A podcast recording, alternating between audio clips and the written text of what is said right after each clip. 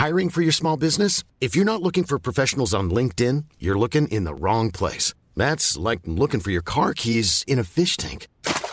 LinkedIn helps you hire professionals you can't find anywhere else, even those who aren't actively searching for a new job but might be open to the perfect role. In a given month, over 70% of LinkedIn users don't even visit other leading job sites. So start looking in the right place. With LinkedIn, you can hire professionals like a professional. Post your free job on linkedin.com slash people today.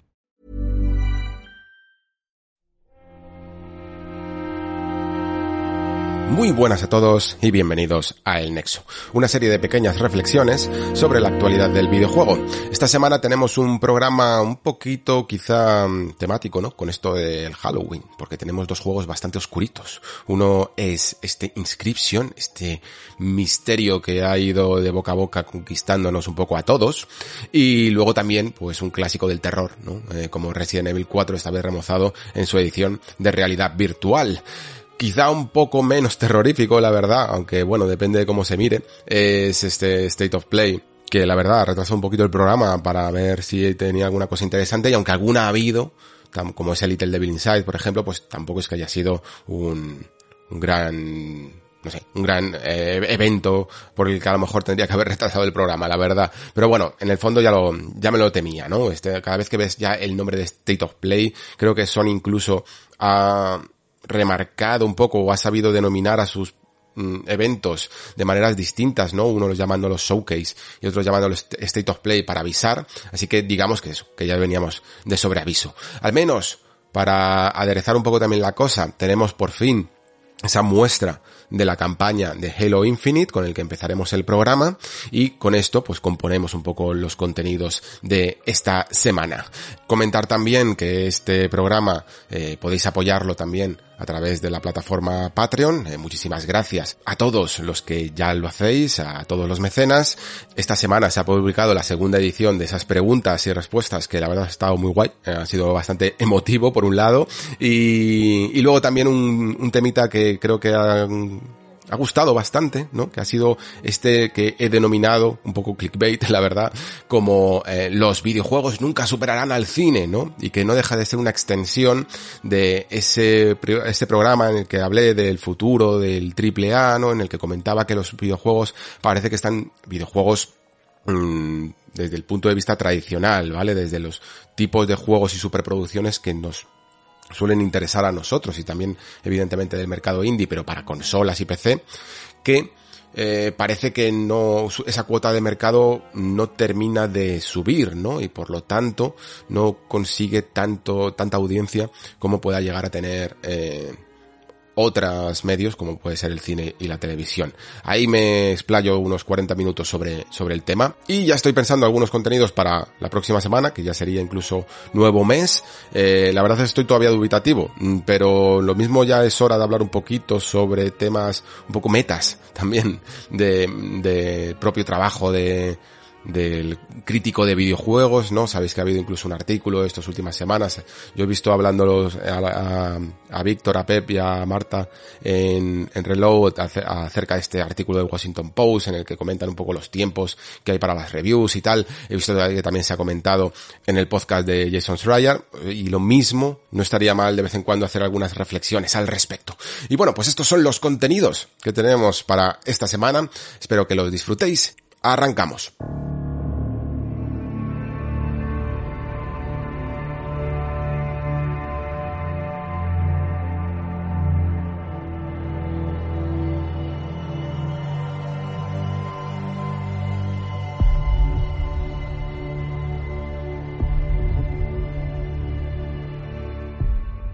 Bueno, pues lo estábamos esperando, casi como una cuenta pendiente que tenía 343 con los jugadores después de haber mostrado esa campaña de, Halo Infinite y haber dejado más memes a su paso que buenas sensaciones, ¿no?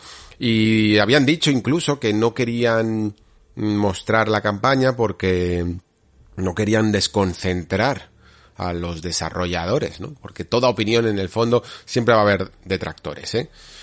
Y no voy a ser yo el primero, pero tampoco voy a ser el último. Eh, este nuevo vídeo, este overview que se ha visto de 6 minutos con la campaña de Halo Infinite, para mí confirma ciertas cosas que yo pensaba ya, eh, me temía, por decirlo así, según el estilo de jugador que soy. Ojo, y esto es muy importante remarcarlo, porque yo soy muy mal fan de algo.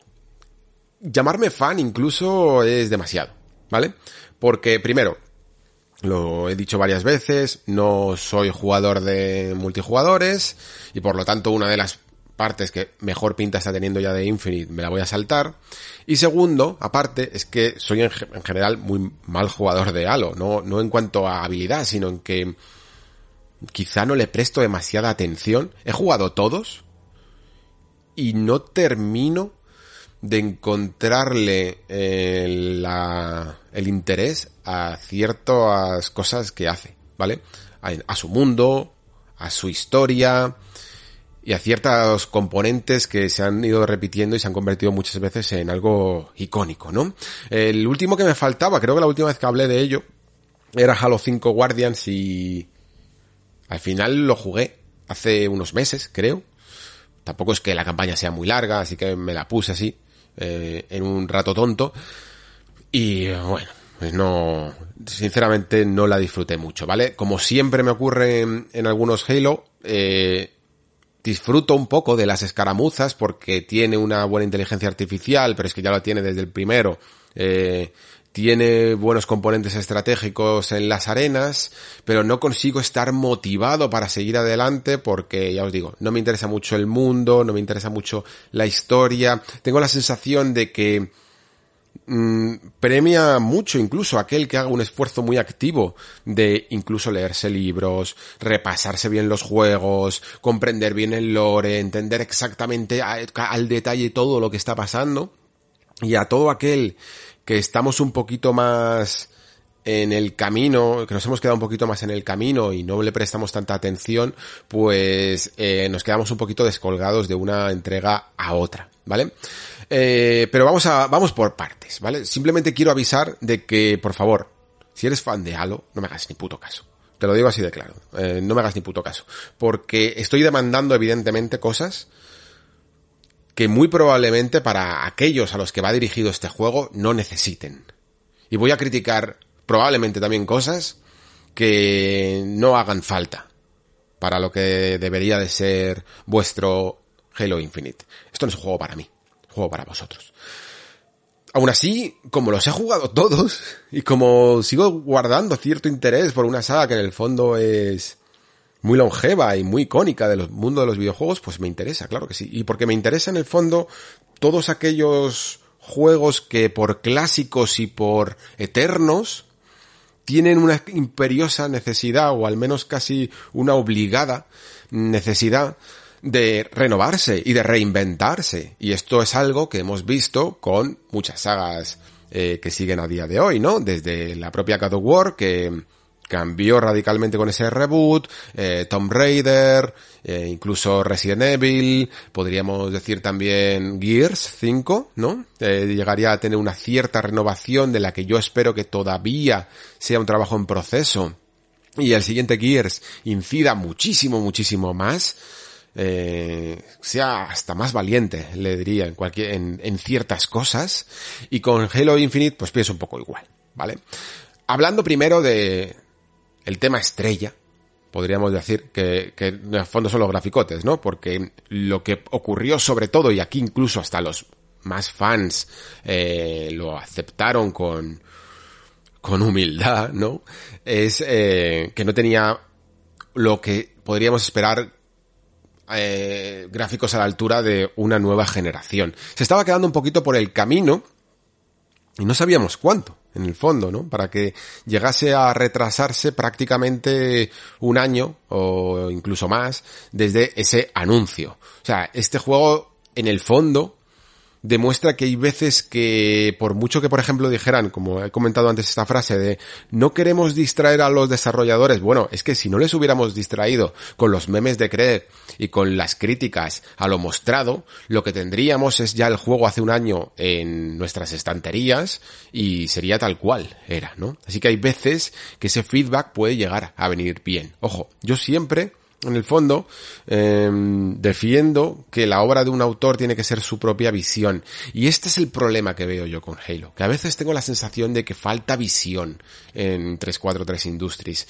Y que por un lado la quieren, la, la quieren tener o tienen ciertas intenciones, pero mm, no terminan de cuadrar o en comprender lo que el público demanda, ¿no? Y lo que el público demandaba, sobre todo para un Halo y para una nueva generación, pues es un juego que acompañe a la consola, en el fondo, ¿no? Que es algo que casi ha sucedido todas las generaciones. Sucedió en la primera Xbox, sucedió en Xbox 360 con Halo 3 y se perdió la oportunidad con con Xbox One porque bueno, salió ese Halo 4 muy al final de la generación pasada, ¿no?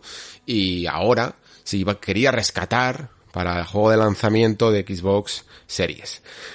No ha sido así y menos mal.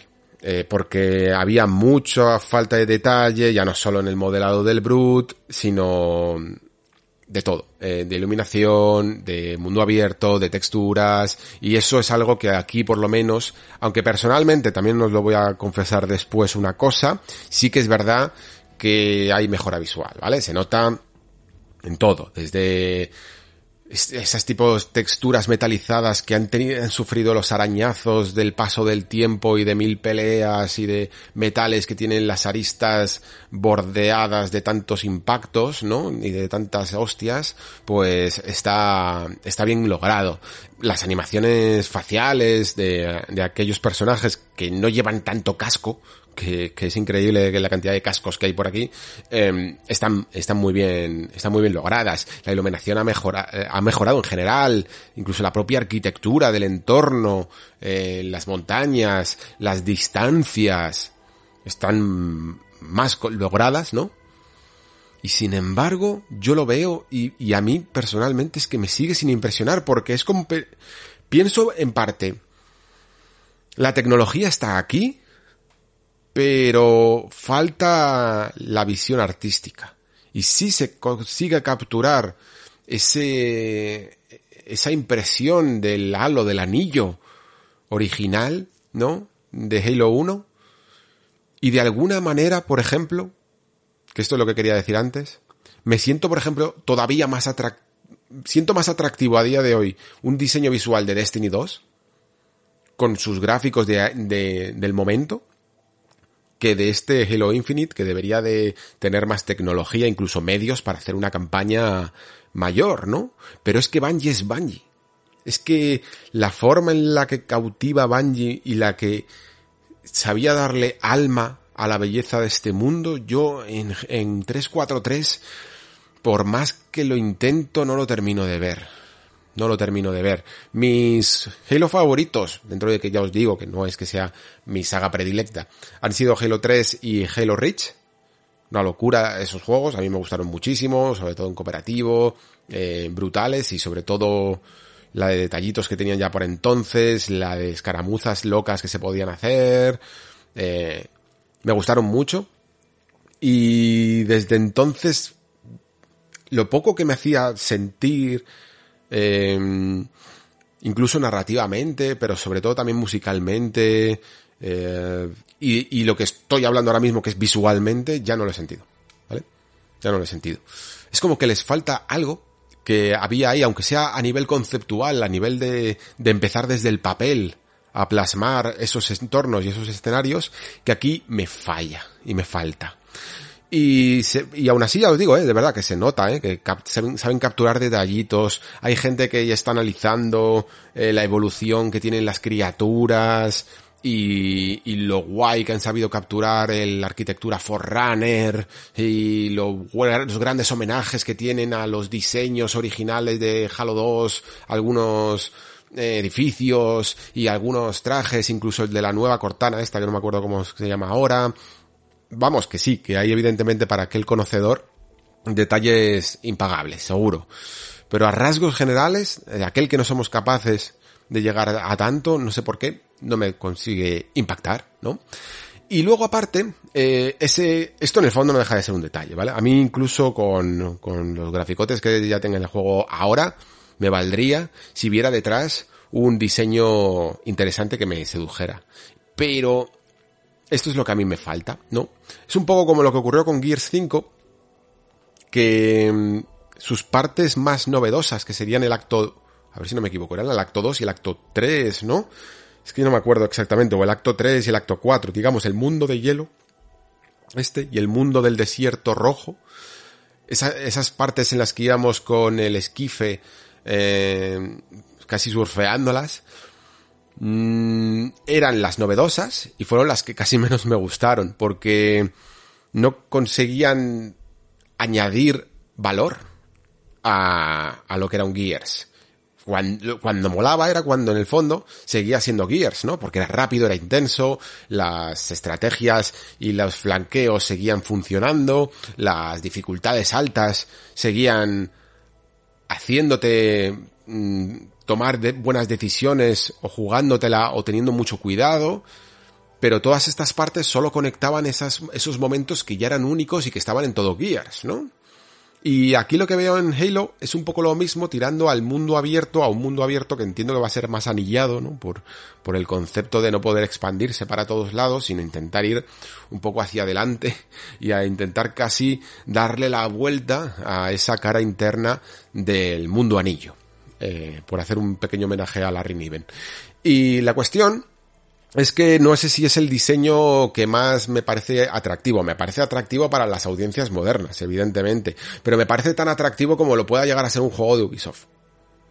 Eh, sinceramente. Altera la linealidad que tenía Halo y eso lo puedo llegar a entender. En el fondo parece que ya no nos gustan los juegos por niveles, son muy sencillitos, es simplemente tira para adelante y, y, siguiente nivel. Y eso puedo entender que, que haya que remover un poco el avispero pero es que aunque ese planteamiento, ese planteamiento por misiones al menos tenía ritmo. Este tipo de estructura de mundo abierto que, por lo que se ve en el vídeo, vale, luego me puedo equivocar, pero que se asemeja demasiado a una estructura en la que vamos eh, marcando objetivos, vamos casi limpiando campamentos, que por eso he dicho lo de Ubisoft, no sé si tiene tanto atractivo como un gran diseño de niveles podría llegar a tener, ¿no? porque en el fondo no deja de ser expandir eh, las aventuras del jefe maestro disparando, pues en, en, en arenas y en escaramuzas, como decía antes, por objetivos principales y objetivos secundarios. Ve aquí y destruye estos silos, como se ve un poco en el tráiler, o estas baterías de energía. Ve aquí y limpia este campamento. Y ve aquí y cuando limpies este campamento se desbloquea el viaje rápido y el armamento y puedes invocar vehículos. ¿Y sabéis qué juego hace esto exactamente tal cual? Far Cry 6.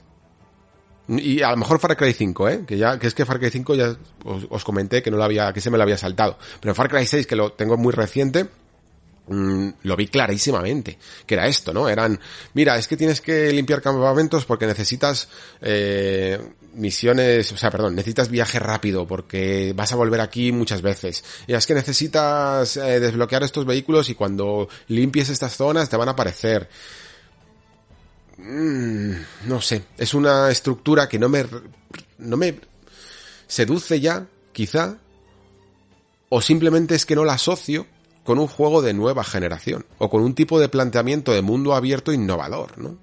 Entonces, claro, si simplemente lo que quieres es encajar el gameplay o el gunplay de, de Halo con mundo abierto, pues es la solución más sencilla que se me ocurre la que simplemente te van dando con el piloto este de la nave, te va dando objetivos que se aparecen ahí en el mapa y tú vas poco a poco avanzando y si quieres pues te haces la misión principal y si no pues vas limpiando campamentos. Pero la cuestión es que claro, estos juegos suelen utilizar un sistema de progreso en los que todo tiene su recompensa, ¿no? ¿Y qué recompensa puedes llegar a tener en un juego al que aunque se ha RPGizado, no creo que lo haya hecho tanto como para darle valor a aquello que consigas con misiones secundarias, porque habrá gente que sencillamente tire para adelante con la misión principal. No hay niveles, evidentemente.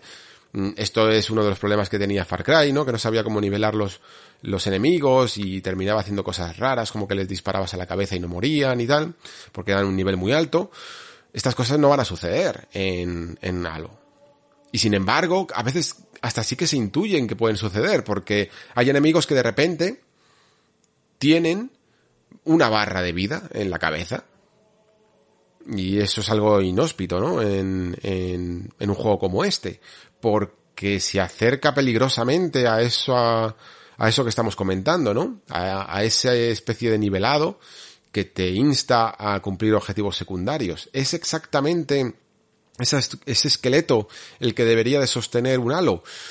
Pues no lo sé, y no es por ser purista, ¿eh? No es porque yo reivindique que, mm, que todo debería de ser como antes y deberíamos de volver a los, al, al nivel lineal de, de antaño.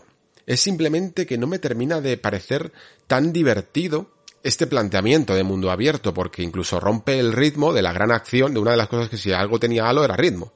Eh, siempre había una cosa nueva que ocurría en el que cogías un vehículo, tenías que destruir un escara y ahora era una persecución y ahora no sé qué. Pues todo eso un poquito se puede llegar a perder, ¿no? Para organizarte ese mundo abierto como tú quieras. Y por lo tanto, yo cada vez que veía algunas de las nuevas habilidades que tenía el jefe maestro y que incluso tiene un árbol de habilidades ahora para poder ir mejorando ciertas cosas, no, dejaba de pensar que a lo mejor una estructura en el que esas habilidades como el gancho o el dash, o una especie de doble salto incluso, eh, se puedan o, o, o ir desbloqueando ciertos vehículos se pudieran acoplar al diseño de niveles, no solo a los enfrentamientos, ¿no? Está muy guay ver cómo, cómo el jefe eh, coge un, con un gancho una célula y la lanza a un enemigo y cosas así, pero aparte de ese diseño de combate sistémico, se podría utilizar también para el diseño de niveles y poder utilizar ese gancho para moverte por, por algunas zonas, eh, que poder ir desbloqueando ciertas cosas como ese doble salto que he comentado, o, o una función nueva en el propio gancho para poder ir recorriendo un nivel más vertical a la hora de escalar una montaña o cosas así, ¿no? Ir desbloqueando a través de power-ups casi como un Metroid o algo así, en, en mundo abierto y en tres dimensiones total, ¿no? Ir desbloqueando todo el mundo. Pero no, no parece que vaya a ir un poco por ahí. Por ahí es evidentemente lo que me gustaría, pero porque yo suelo apreciar más ese diseño de niveles un poquito más cerradito algunas veces que sencillamente el campo abierto. Y entiendo que, que en Halo le siente bien a veces el campo abierto porque, bueno, hay muchos vehículos, hay eh, el, desde el clásico Warsock hasta unas, cualquier tipo de nave eh, que permite aprovechar esos espacios abiertos que siempre ha tenido la saga, pero creo que podría haber un poquito de ambas cosas. Eh, joder, y es que no le quito mérito a muchas de las cosas que está haciendo, porque por ejemplo, ese momento en el que tenemos un Banshee y saltamos de él para pegar un tiro, es una escena que casi recuerda a, esta de que se hizo tan famosa con Battlefield, ¿no? Nos lanzamos de uno, eh, rompemos con un lanzamisiles otro y caemos en otro que gracias al gancho podemos utilizar, ¿no? Pues queda súper espectacular, la verdad. Está, está muy bien. Mm, creo que va a tener grandes cosas. Y creo todavía que a lo mejor incluso la campaña se, se guarda algún que otro secreto bajo la manga. Pero por eso digo que soy un mal fan, un mal fan de Halo. Porque me gustaría, sí, lo admito, me gustaría aventurizarlo. Me gustaría que cada vez que veo uno de esos escenarios, en los que de repente se mete en un lugar oscuro, mm, la historia cobre un poquito más de peso que no termino de ver en estas secuencias. Veo un nuevo enemigo, veo un nuevo tipo de enfrentamiento y eh, niveles habilitados para eso, para, para luchar, que está bien, pero no veo conexión, no veo implicación y no veo que me comprometa como jugador a seguir un poco esta historia. No sé por qué, no lo veo. No termino de casar con el conflicto. Y ahora que he jugado a Halo 5 debería de hacerlo, ¿no? Porque bueno, todo mucha gente casi recuerda como un gran momento el final de Halo 5 con lo que ocurre, con cierto personaje y tal. Pero no sé si todo eso puede llegar simplemente por sí mismo a sostener el, eh, toda la historia de Halo Infinite, porque casi parecería un McGuffin, ¿no? De simplemente sí, tenemos que encontrar esto. Ya, pero ¿qué le ocurre al jefe maestro? ¿Cómo le afecta todo esto? ¿Qué relación tiene con el piloto? Eh, ¿Cuál es su conflicto? Pues no lo sé, solo sé que tengo que destruir unos hilos que hay por ahí.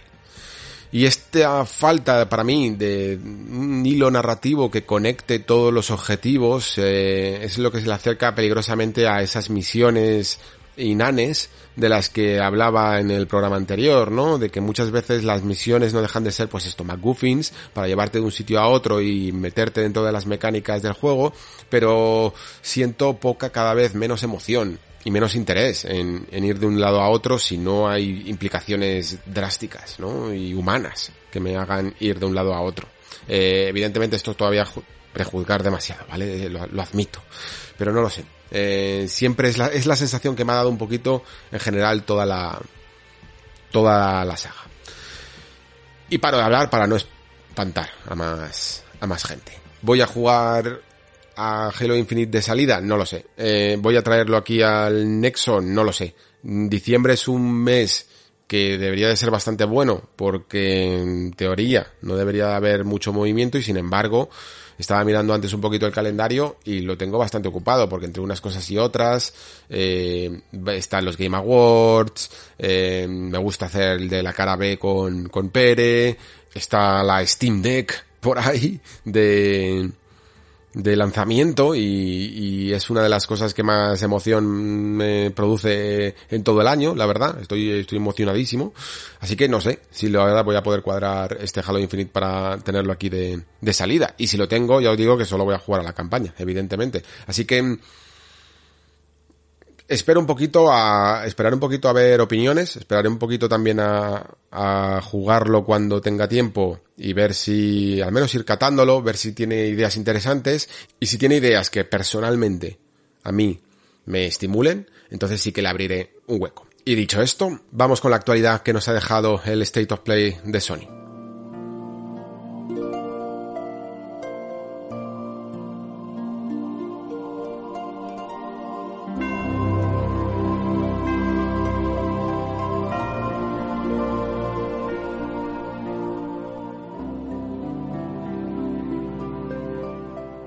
Bueno, pues al final este State of Play, que es un poco la razón por la que se ha retrasado un poquito el programa esta semana, eh, yo creo que me ha valido mucho la pena, la verdad, y eso que está ese Little Devil Inside, del que en el fondo sí que me interesa un poquito más hablar, pero no voy a rescatar muchos de los juegos que se han presentado porque la verdad no son santos de mi devoción.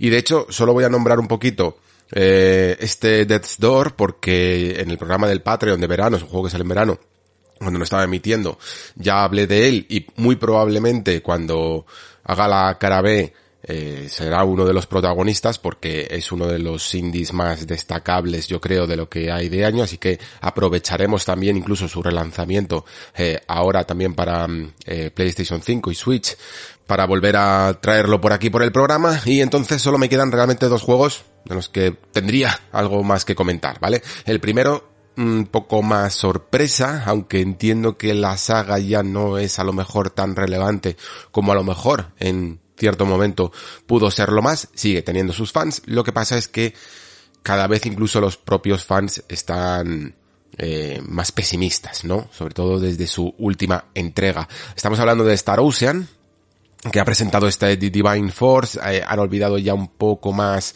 bueno, no sé si en el último, me parece que en el último ya tampoco estaba numerado, este Integrity, no me acuerdo exactamente cómo se llamaba, Integrity and Faithlessness, menudo nombre.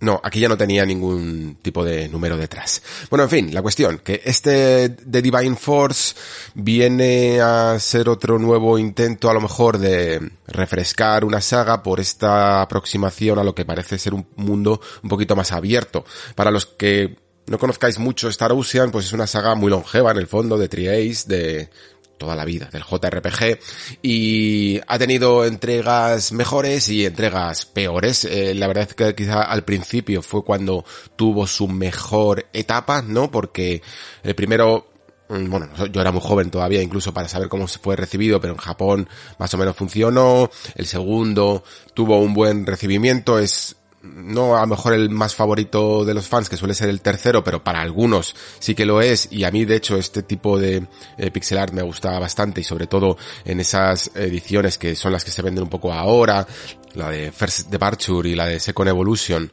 eh, tienen un estilo de pixel art que a mí personalmente me gusta bastante, incluyen algunas mejoras, pues, eh, para remozar eh, un, un, título tan clásico. Y luego, la tercera entrega, la que sería Till the End of Time, estoy pensando ahora que realmente lo mismo ningún, ningún Star Ocean ha tenido número, ¿vale? Lo que pasa es que siempre, pues al final le hemos puesto Star Ocean 3. Yo suelo decir Star Ocean 3, ¿vale? No suelo decir Till the End of Time. Es que lo estoy mirando aquí en la estantería y me doy cuenta de que no, de que no pone tampoco Star Ocean 3, ¿vale? Y Star Ocean 4 tampoco, de las Hope.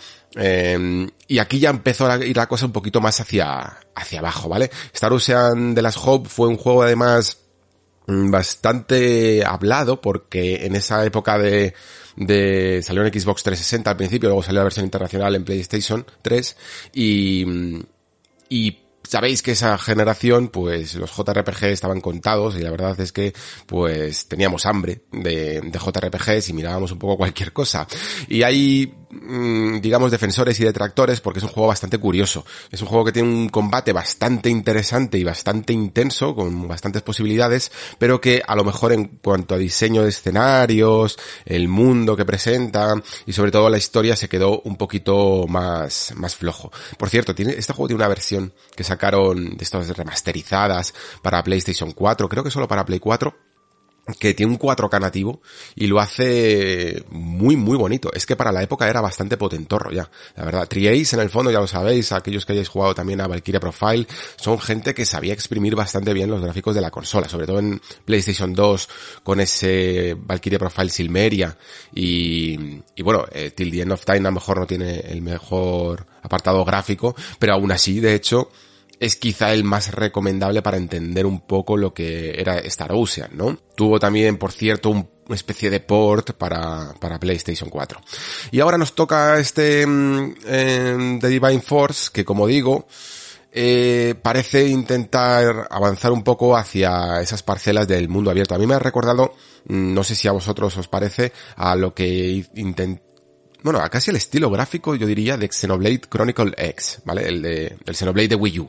Eh, no sé por qué, quizá por la fotografía, por llamarlo así, los colores, las texturas de ese mundo abierto que es grande, pero que en el fondo está un poquito limitadillo por la tecnología de Wii U. No sé por qué, me recuerda, me recuerda un poco a esto. Se le nota que sale ya por fin de, de los pasillos, ¿vale? De, era un juego, eran juegos en el fondo un poquito pasilleros, luego sí que tenía un área grande, aquí ya directamente parece todo áreas grandes y quizá lo que más podría destacar es que parece que esa verticalidad y esa forma de afrontar los combates pues nos permite mmm, adentrar incluso desde arriba, ¿no? Es a pegar un salto y emboscar a algunos enemigos. No sé exactamente hasta qué punto esto será realmente definitorio, pero sobre todo es ese talante de mundo abierto. Y luego otra de las cosas que a mí personalmente no me convencen tanto y quizá es una de las cosas que más eh, me fue sacando un poco de la saga cuando se fue transformando al 3D. De hecho, aunque Star Ocean 3, vamos a llamarle 3, eh, es quizá uno de los mejores Star Ocean. Sí que es verdad que a mí, por ejemplo, el estilo visual, sobre todo de los personajes, no me llamaba tanto la atención, ¿vale? No es quizá el tipo de mmm, personajes anime que más me, que más me gustan. Pero lo cierto es que ha sido un poco siempre seña casi de identidad de, de la saga. A lo mejor en, este, en The Last Hope, en el 4, se alejaban un poquillo de esas narices tan hundidas, ¿no? Y que luego sobresalen otra vez, pero mm, en general sí es el, el, estilo visual. Entonces a que le guste, pues, pues ahí lo tiene. A mí personalmente no sé qué me llama, me llama la atención y he visto incluso algunas críticas al respecto. En general, mmm, sinceramente os digo, yo estoy ya un poquito fuera de Star, de Star Ocean. Eh, hay muchos JRPGs y muy buenos por ahí. A mí Triace me gusta, le tengo especial cariño por, sobre todo por Valkyria Profile y sería lo que a mí me gustaría que, que viniera dentro de, ese corazoncito nerdo JRPG que, que, tengo. Pero lamentablemente Valkyria Profile están haciendo, bueno, han hecho como varias entregas en móviles y cosas así, pero no consiguen volver a, sacarlo en, en, una plataforma tradicional. Y sin embargo Star Ocean, que hasta su anterior entrega creo que no funcionó muy bien, pues yo creo que le da los suficientes réditos, aunque sea simplemente en Japón, para seguir adelante. Bueno, pues esto es un poco mis primeras impresiones así en caliente de, este Star Ocean. Vamos ahora con Little Devil Inside, que sinceramente me apetece bastante más hablar de él. Em, lo primero que destaco ha sido un tráiler bastante curioso, ¿vale?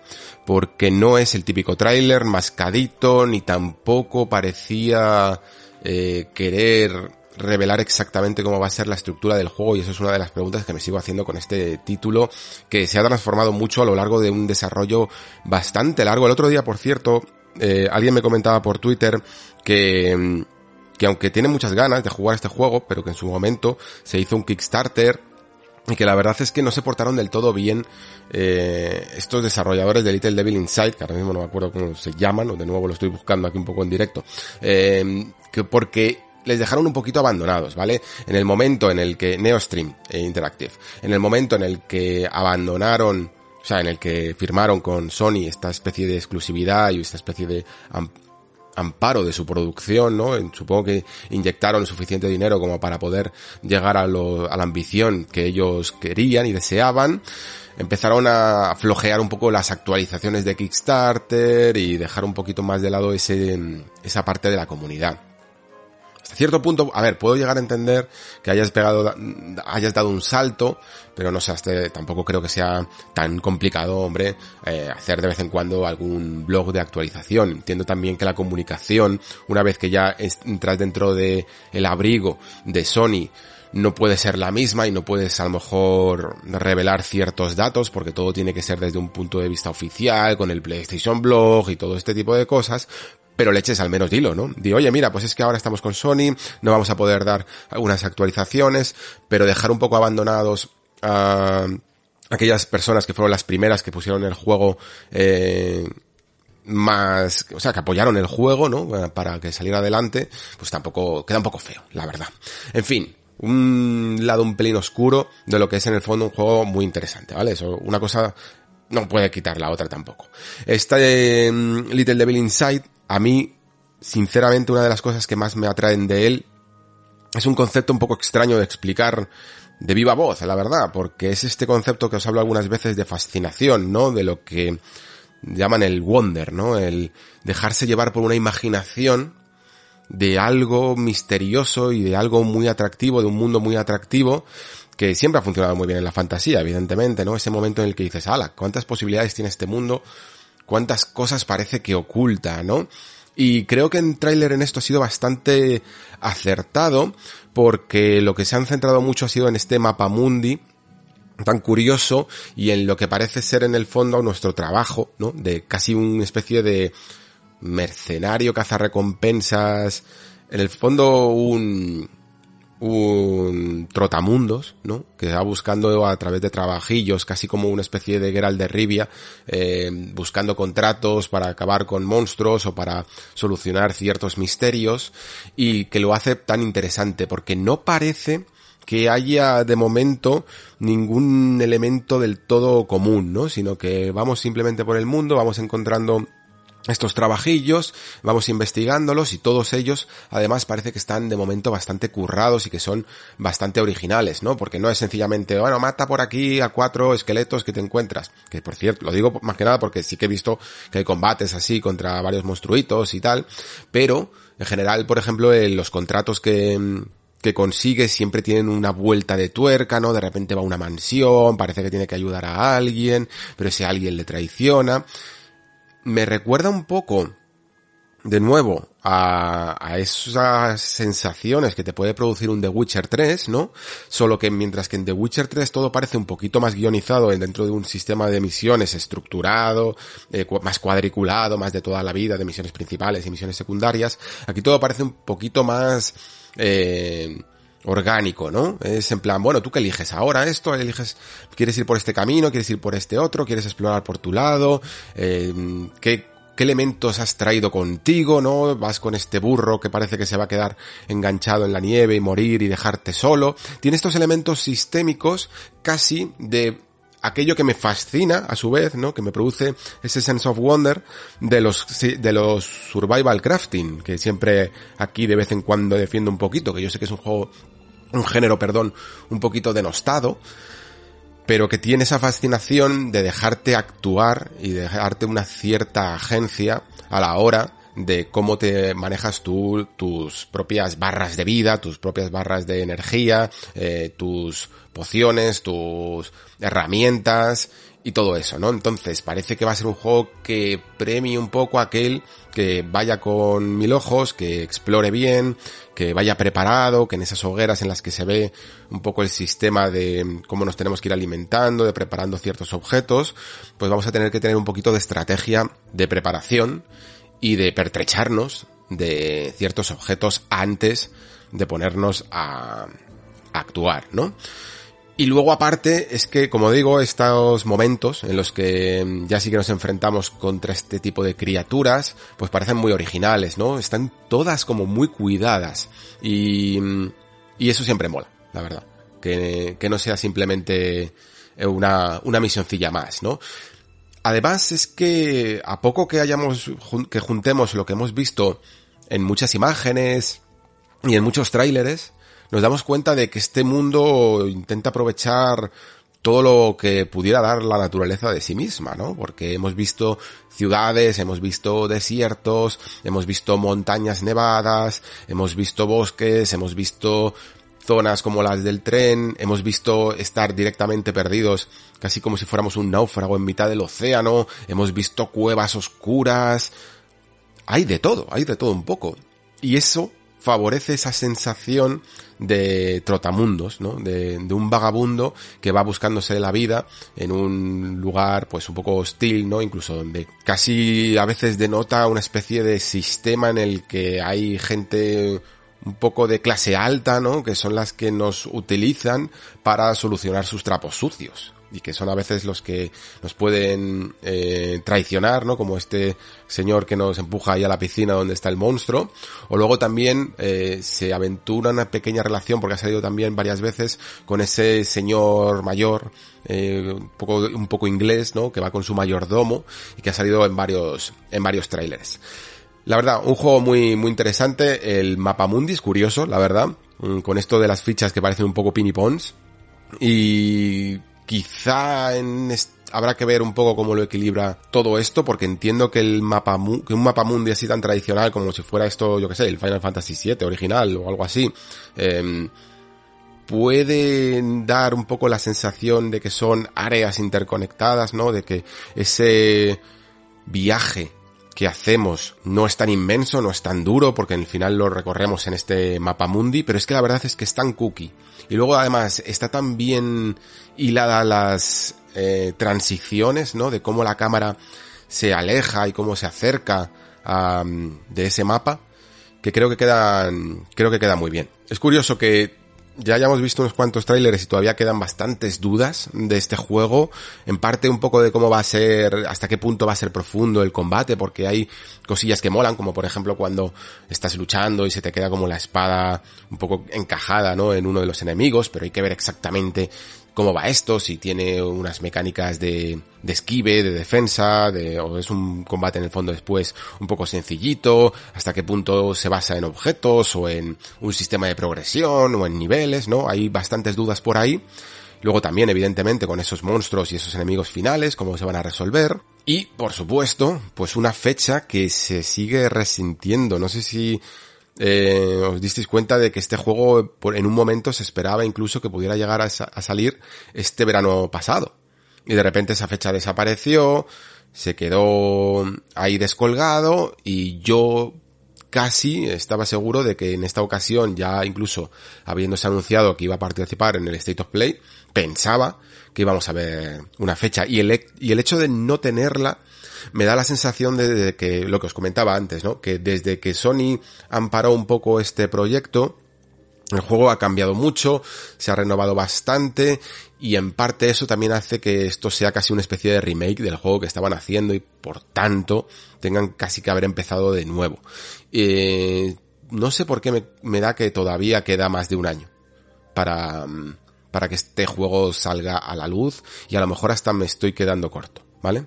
No lo sé. Es una sensación que, me ha dado. Ojalá salga en 2022 porque tengo muchas ganas, la verdad. Es uno de esos juegos que seducen mucho por esa fascinación de la que, hablo, por la diferenciación que hay con las estructuras tradicionales, ¿no? Lo que me quejaba un poco el, programa pasado de que todos los juegos parece que tienen siempre que tener la misma estructura de misiones y este juego sacude un poco eso y me alegro un montón que lo haga. Eh, y eso lo hace muy, muy interesante. Pero ya os digo, creo que vamos a tener que esperar un poquito más para este Little Devil Inside. Muy bien, pues ahora mm, de Little Devil Inside, un juego tan original, saltamos a las dos reflexiones que tengo preparadas para esta semana, que una es igual de original, que, o más incluso, que, que lo que parece este Little Devil Inside, que es Inscription, un juego que me ha vuelto completamente loco. Y también otro juego que, de original, bueno, tiene cosas, porque evidentemente ese salto a la VR lo ha hecho así, pero que es un clásico de toda la vida, como es Resident Evil 4 en su edición para Oculus Quest 2. Vamos con ello.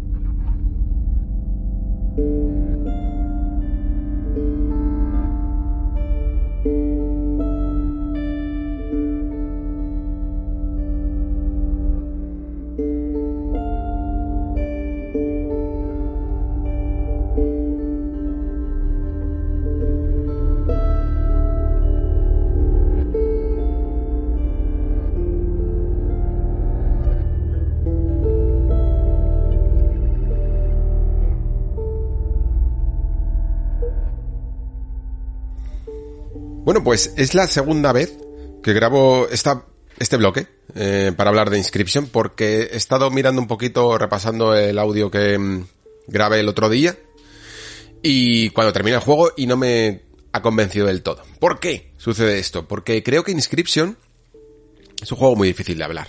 Es un juego muy difícil de comentar, no porque el juego sea complicado de entender, sino porque se junta uno de esas dicotomías tan bonitas en el fondo, pero a la vez tan complicadas para un crítico de videojuegos, como es enfrentarse a una obra que es muy única, que es muy creativa, que hay mucho que decir de ella en el fondo, pero eh, arruinar, o sea, sería arruinar, hablar de ella sería arruinar todas sus sorpresas. Y esto hace tremendamente difícil hablar a un público, digamos, más general. Y yo en el fondo, por mucho que sí, podríamos decir, bueno, pues hacemos un spoiler, ¿no? Un spoiler caso, lo que sea, o hablamos directamente con spoilers y tal. Pero entiendo que eh, un juego como Inscription se merece que mm, hablemos más de él de manera críptica, ¿no? Em, que hablar directamente con spoilers porque creo que lo que interesa en estos casos es que todo el mundo se anime un poquito a, a jugarlo. De la misma manera que lo hice yo, en el fondo. Yo tuve que leer bastantes textos, eh, bueno, encontrármelos casi de casualidad, porque tampoco es que los fui, los fuera buscando, escuchando los comentarios de gente que decía, ojo que esto es bueno, y ya la tercera fue a la vencida y me lancé a jugar a, a esta inscripción que me ha gustado muchísimo. Eh, es un poco lo que pretendo yo también entonces hacer en este nexo. Daros también un empujoncito para que os acerquéis a la nueva obra de Daniel Mullins. Eh, la cuestión es que yo personalmente tampoco es que haya sido un jugador o sea, un conocedor de la obra de este señor, porque sabía lo que era Pony Island y Tampoco es que me interesara del todo, aunque podía reconocerle ciertos méritos y Digex mm, tardé más en, en, saber que era una obra suya. La conocía porque estuve investigando una vez en Ichigo y me pareció interesante, pero al final no lo jugué, lo tenía ahí como un poco pendiente. Me pasa un poquito, la verdad, lo admito. El pecado de, de navegar demasiado poco por Ichigo, la verdad. O jugar incluso, más, más que navegar, que sí lo que lo hago, jugar después bien a algunos juegos que me parecen bastante interesantes. Y el caso es que esta vez no he querido dejar pasar la ocasión, me picaba muchísimo la curiosidad, me gustan, ya lo sabéis, también los juegos de cartas y por lo tanto, pues es fácil entrar. Pero aquí viene yo creo la primera curva, porque mm, Inscription es un juego de cartas y a la vez no lo es. Es un juego que tiene una base en los juegos de construcción de mazos, sobre todo, bueno, tiene algunos momentos, podríamos decirlos también así, que evoca más los puzzles de aquellos que, por ejemplo, hayáis jugado a Thronebreaker, a esta aventura de Gwent eh, para un jugador y tal, más narrativa, eh, con momentos en los que podemos em, movernos por el mapa y tal. Veremos también que hay unas pruebas muy específicas en las que más que construir una baraja y eliminar al enemigo, o sea, vencer al rival, quiero decir, pues lo que tenemos que hacer es un puzzle. Eh, solo hay una manera de proceder. Pues algunas veces también evoca un poquito a esto. Evoca también a, a Slate Spire, por ejemplo, ¿no? En esa eh, actitud de roguelite en el que tenemos que ir ascendiendo por un camino, eligiendo de vez en cuando bifurcación, obteniendo algunas recompensas y tal hasta enfrentarnos al jefe y si no tenemos que volver a empezar. Pero es que no es solo esto, ¿no? Es como, como digo, mucho más. Eh, hasta el punto de que me costaría tratarlo solo de juego de cartas, de la misma manera que tratar, por ejemplo, a Doki Doki Literature Club de, mm, de visual novel sería hacerle flaco favor, ¿no? No es solo una visual novel. Y de hecho también, si, por seguir con el, con el paralelismo, eh, Doki Doki es en el fondo una novela visual bastante normalucha. Lo que mola de, este juego es todo lo que hay alrededor de ella, ¿no? Eh, si simplemente cogiéramos ese núcleo, la verdad es que sería bastante pobre. Esto no sucede así con Inscription. El núcleo de juego de, juego de cartas es muy potente, yo diría. Luego entraré un poquito más en, en harina con esto, pero no es su único componente.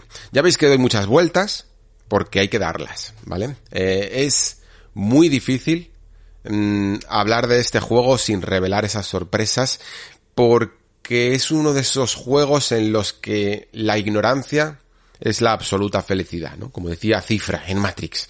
Eh, tienes que ir a este juego lo más virgen posible y de hecho ya casi os diría que a medida que yo vaya hablando, que lo estoy escalonando un poquito las sorpresas, aunque no voy a revelar nada, pero la, la, la información que estoy dando sobre el juego la estoy escalonando lo suficiente como para que en cualquier momento digáis, vale, ya me has convencido, ya tengo ese empujón que necesitaba, me voy a otra parte del programa, tenéis evidentemente el código ahí de tiempo de todos los contenidos para que os saltéis y no sigáis escuchando si no lo necesitáis porque de verdad que es uno de esos juegos en los que vale más el factor de, salto de fe, ¿no? De lanzarse a la piscina sin saber muy bien a qué te estás enfrentando, que cualquier otra cosa. Y además, también es importante remarcar que entiendo que a lo mejor este juego no vaya a causar tanto impacto como debería, porque es un juego de cartas también. Porque tiene ese componente de juego de cartas. Pero animaría a muchos de los que no les mole mucho el género a mm, no descartarlo, nunca mejor dicho, solo por esto, porque creo que es un buen iniciador, ¿vale? Es un juego que tiene unas mecánicas de cartas bastante interesantes, pero para un jugador experto podríamos decir que, que, es un juego bastante asumible y para un jugador novato, pues aunque se encuentre con ciertos retos, creo que el juego tiene ciertos desequilibrios conscientes que insta incluso a, a aprovechar para poder avanzar cómodamente. Y creo que mete bien el gusanito para que te conviertas en un fiel seguidor de este género de, juegos de cartas, ¿no? Y luego ya si quieres, pues te puedes meter con cosas un poquito más complicadas, como esa construcción de mazos en vivo que es Slate Spire o incluso la competición online como puede llegar a ser Magic Arena o Hearthstone. Luego, luego vuelvo con las cartas. Creo que es mejor hacer aquí la pausa porque es importante desde ya empezar a hablar de esa parte misteriosa que tiene ese juego para empezar a meter un poco el virus de que juguéis. Y en el fondo el juego lo hace, lo hace bien.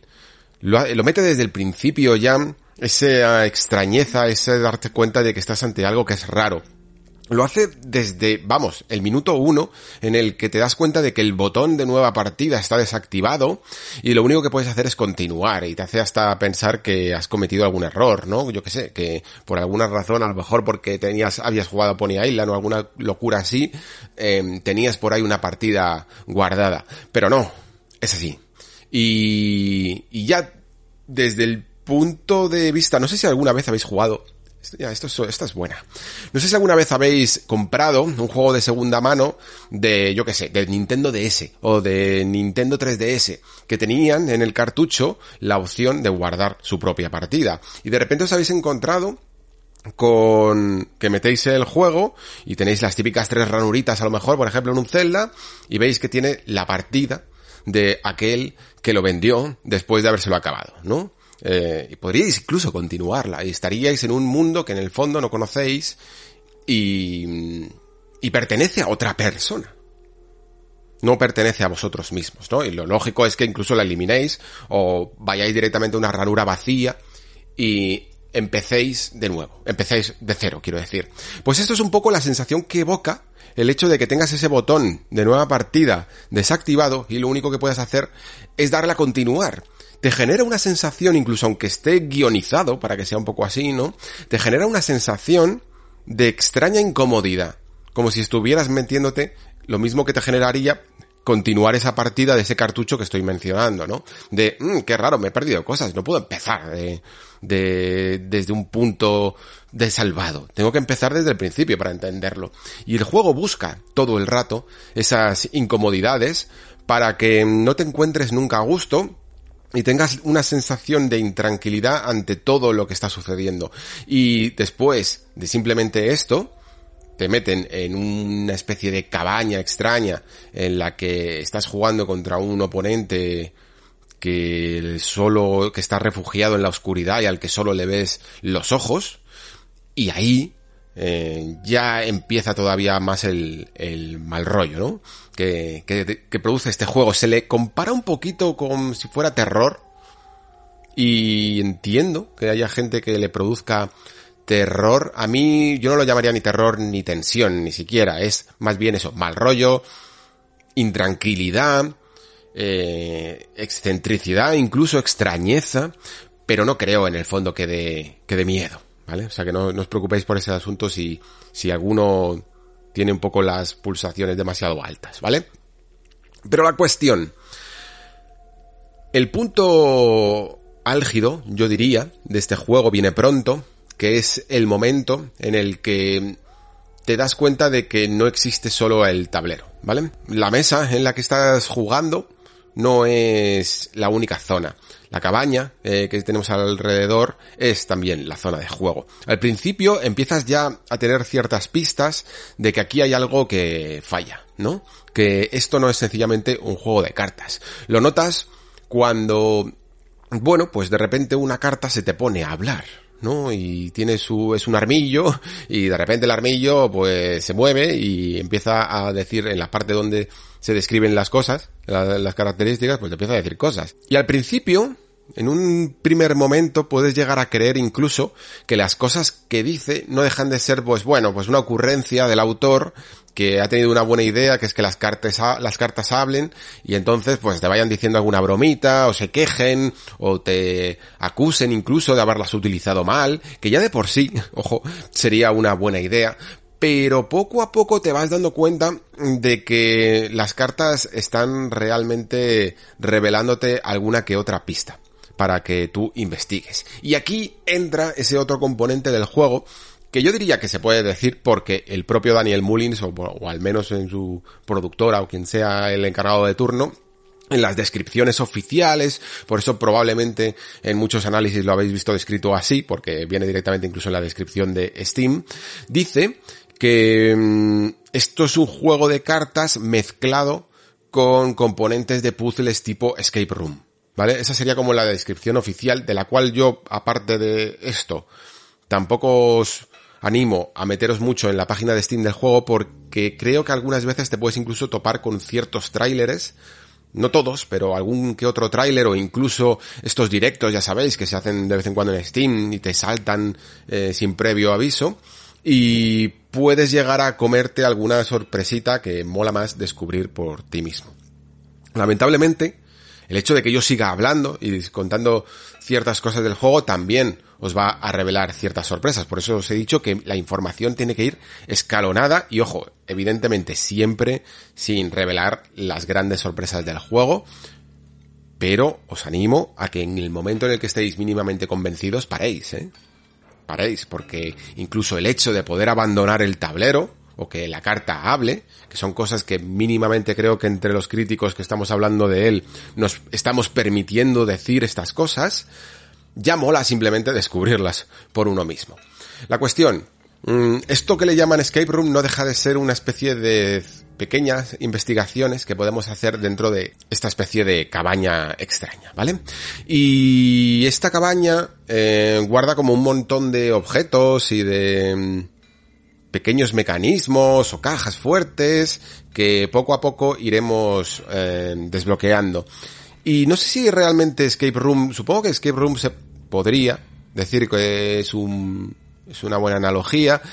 Aunque claro, un Escape Room indica casi más la resolución de una especie de acertijo, un puzzle un tanto complicado. Y esto más bien es una forma muy original de avanzar la historia y de incluso utilizar ciertas mecánicas que suelen acompañar a un juego de mesa, ¿no? Como ciertos comodines o cosas que, que, a veces se pueden llegar a utilizar y que en el fondo son objetos físicos dentro del escenario. Eh, el juego como incluso tiene su vertiente un tanto, pues eso, eh, casi violenta y oscura, mmm, llega al punto de utilizar pues objetos como unas Mm, tenazas o unos alicates para que puedas eh, quitarte un diente y utilizarlo eh, para dar, hacerle un punto de daño al rival, ¿no? Es como una especie de esto de comodín que tienes y que, mm, y que nos sirve con esta utilidad. ¿Por qué? porque la forma de ganar estas partidas es con una especie de balanza. Aquí no se utiliza tanto los sistemas de salud clásicos que tenemos en los juegos, ya sabéis, por ejemplo, 30 puntos de vida para ti, 30 puntos de vida para el jefe, o a veces incluso tienen más, ¿no? Aquí no, aquí lo que se hace es que si tú le haces 3 de daño, por ejemplo, a, al jefe, y él luego te hace 4, pues se suma y luego se resta, y por lo tanto el cómputo final es que te han hecho a ti uno de daño, ¿no? La balanza va primero los eh, tres hacia el rival y después retrocede cuatro y se te queda a uno para ti de, de daño. Y claro, esto produce una cosa que me ha parecido muy interesante porque da lugar a que realmente si si tú estás eh, utilizando una cierta estrategia en la que vas a absorber primero un poquito de daño, tienes que tener mucho cuidado porque necesitas ir golpeando. Es una buena manera eficiente, yo creo, para tipos, juegos tipo Magic o Hearthstone incluso, que hay veces que el daño acumulativo de, de tipo sagro es bastante hardcore. Mm, si tú pudieras responder equilibrando las vidas con ciertos ataques, pues a lo mejor eh, eliminaría ciertos tipos de estrategias y de jugadas rápidas, ¿no? También es una forma de hacer comebacks muy, muy bestias. Que estés a punto de morir y de repente le sueltes todo el daño de golpe y, y te lo cargues, es muy espectacular. Y está muy, está muy logrado. Pero más allá de eso, lo que te das cuenta es de que todo lo que hay en la habitación son herramientas que necesitas también para la partida. Y en algunos de esos puzzles, en algunos de esos mecanismos y cajas fuertes, hay objetos que son no simplemente añadidos, como por ejemplo cartas, sí, hay algunas cartas que a lo mejor no son eh, necesarias, ¿no? Son secundarias. Pero hay cartas que son imprescindibles de coger hay objetos que son imprescindibles de usar y que si no los coges, casi como una aventura gráfica, si no los coges, no vas a poder jamás acabarte la partida. ¿Vale? O sea, es que no son juegos separados, es algo intrínseco, es una experiencia en la que tú, por un lado, necesitas eh, estar sentado en la mesa y jugar esa partida de cartas y a la vez mm, recorrer la habitación para encontrar esas pistas que te, que te hagan entender un poquito lo que está ocurriendo y también te ayuden a ganar la partida. Es ya de por sí alucinante. Toda la... Mm, podríamos llamar, no sé, el acto 1 si queréis, o la primera parte, me da igual, eh, elegid lo que queráis, mm, es excelente a un nivel de lo mejor que he podido experimentar este año, ¿vale? Toda esta parte es absolutamente brutal. Y luego lo que podría ir diciendo es que no es la única, ¿no? Que, bueno, que esto solo es el acto 1, por decirlo así. Como algunos otros juegos, eh, tienen sus eh, de estos que son juegos, yo los llamo juegos disfrazados, ¿vale? Que no son, como digo, simplemente un juego de cartas o aquello que ves en la página oficial de Steam, ¿no? Es un poquito lo que ocurre con Doki Doki, como decía, también es un poquito lo que ocurre, pues yo que sé, con Undertale, ¿no? Que se puede disfrazar de un RPG tipo Mother y luego pues es mucho más, ¿no? Esto también ocurre. Hay hay mucho componente de metaficción en, el juego que te va a volver absolutamente loco. Y por aquí es muy difícil hablar más porque sería ya tocar ciertos temas que prefiero y, estoy intentando ser comedido, ¿eh? porque creo que como digo en los trailers del juego hasta se dan se ven algunas escenas y cositas que yo creo que no hace falta. Sí que es cierto que a veces lo camufla de una manera que hace parecer que no es lo que es, pero es mejor eh, no hablar de ellos demasiado, ¿vale? Pero la cuestión, creo que este juego hace un uso muy excelente de la metanarrativa, de la narrativa en general, ¿no? De, de, aprovechar, es lo que siempre decimos, el lenguaje del videojuego para hablar de tanto su historia como el propio medio del videojuego, ¿no? Hace cabriolas que sí que es cierto que como últimamente ha habido algunos juegos que mm, han experimentado con todo esto y nos han vuelto locos, a lo mejor ya no sorprende tanto, pero no es por la sorpresa lo que le aplaudes, sino por el buen hacer. Porque, joder, es que te está todo el rato tratando de inventar, ¿no? Y sí que es cierto que aún así esto que he comentado antes de, bueno, podríamos llamar a esta parte excelente el acto 1, digamos que luego hay otras partes que mmm, creo que no están tan conseguidas como esta primera. A lo mejor sencillamente es mi impresión, porque bueno, la primera parte es tan tan excelente que el shock inicial es tan bestia que es raro que después haya algo que lo, que lo iguale, ¿no? Pero aún así, por vídeos que he estado viendo, opiniones que he estado leyendo, creo que más o menos todo el mundo coincide en que la primera parte es eh, absolutamente abismal, de buena, y luego, por ejemplo, podríamos decir que la segunda parte está ok, eh, y la tercera parte está bastante bien, pero no a lo mejor al nivel de la primera. Pero, ¿qué pasa? Que ya para, para entonces eh, estás bastante enganchado con su historia misteriosa y con aquello que te están contando. Quieres saber un poquito cómo se resuelve todo esto. Y lo que sucede es que quizá es un juego que utiliza mejor la narrativa que la historia, ¿no? Es un juego de estos que sirve yo creo muy bien para ejemplificar la diferencia entre lo que es la narrativa y lo que es la historia, que es un poco pues de manera muy burda, la narrativa sería cómo usas las herramientas, ¿no?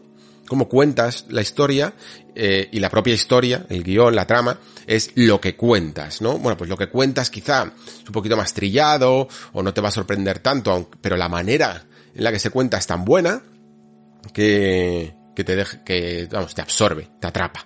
Esto sucede con Dark Souls, ¿no? Lo hemos dicho mil veces. La historia de Dark Souls, ordenada cronológicamente y contada de una manera tradicional, es en el fondo muy, muy tonta. Mientras es una historia de fantasía muy, muy básica. Pero la forma en la que eh, te invita a participar en su mundo es tan buena que, que te atrapa igual, ¿no? Eh, por su forma de contarla. Pues esto, eh, ocurre exactamente igual aquí. Aunque luego, sí que es verdad que cuando terminas el juego y te metes en teorías y foros locos para intentar averiguar un poquito más, tela, ¿eh? Luego, luego cuento un poquito de eso, sin spoilers evidentemente, pero, pero luego nos metemos en esto, porque yo creo que ya ahora sí tengo que comentar también un poco lo que es su núcleo, ¿no? Que es eh, ese juego de cartas. De nuevo, para los que no hayáis jugado nunca, me parece un buen título para empezar. Como he dicho antes, eh, tiene un tutorial bastante asumible, que se entienden bastante bien todos los conceptos, puede llegar a tener ciertos picos de dificultad, pero creo que sobre todo los tiene en la primera parte. Eh, luego, el juego de hecho me parece que va haciéndose cada vez más fácil, quizá pues esto, ¿no? Lo que tenemos de la dificultad invertida. Y también porque creo que el juego es consciente de que no se trata de hacer una experiencia hardcore de juego de cartas en la que sea difícil llegar al final, ¿no? Como Slade Spire y que incluso cuando ya por fin llegas al final te das cuenta de que ese no es exactamente el final y tienes que hacerlo otra vez y más difícil. No, no se trata de eso. Es un juego que quiere que descubras su historia, o al menos su historia más superficial, y por lo tanto no te va a poner tantas trabas, ¿no? Y por ello, y porque quizá a lo mejor el propio Daniel Mullins es fan del juego de cartas, pero no tiene la experiencia ni el equipo detrás para hacer unas mecánicas completamente niveladas, hay estrategias, tácticas y mazos realmente rotos, ¿vale? Eh, de hecho, he dicho mazos y no, aunque hay un componente de construcción de mazos y puedes elegir exactamente el tipo de baraja que quieres hacer, ni siquiera te tienes que preocupar por esto si eres simplemente un novato o un iniciado, ¿vale? O, simplemente no te interesa ese aspecto de las cartas, ¿vale? No tienes por qué construirte ningún tipo de mazo. Eh, de hecho, hacerlo incluso ciertos mazos yo creo que es contraproducente porque lo que te das cuenta es que casi todas las partidas de Inscription son muy rápidas y por lo tanto suelen funcionar mejor los costes bajos que, y, y las eh, estrategias muy agresivas que directamente enfrascarte en una especie de late game o incluso mid game eh, con costes altos, con eh, cartas muy caras y que parece que van a hacer mucho daño pero tardan mucho en salir porque en cuestión de muchas veces de 5, 6 turnos la partida puede llegar a estar acabada, ¿no? Y sí que por tanto también puede llegar a favorecer cierto componente agresivo en el que eh, puedes despreocuparte bastante razonablemente de las estrategias del rival y directamente pues pasar de todo y ponerte a atacar a la cara porque aquí la función de digamos provocar no que se llamaría en Hearthstone la,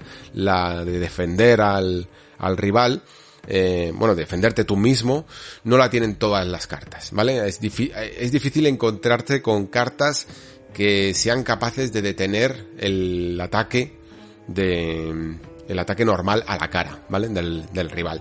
Así que es muy, es muy fácil terminar ganando a base de, de avasallar un poquito.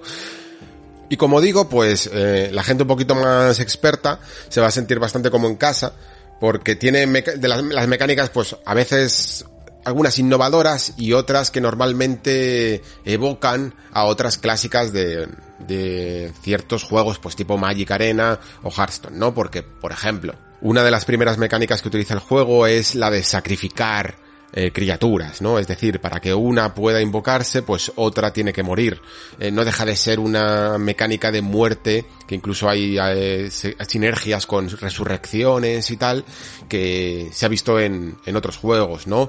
Luego se nos va añadiendo otras como que por ejemplo cada vez que muere una carta pues acumulamos un hueso y eso no deja de ser una moneda de cambio que sirve para invocar a otras criaturas que te piden cuatro huesos por ejemplo la más clásica casi del maná, de ir acumulando cada turno un maná más, eh, como los cristalitos, ¿no? De, Hearthstone, pues también está presente. E incluso algunas en las que te piden una cierta condición en la mesa, es decir, que exista una carta que tiene una condición para poder invocar otra, y que si esa condición desaparece, eh, por lo tanto todas las cartas que la requieran también desaparecerán.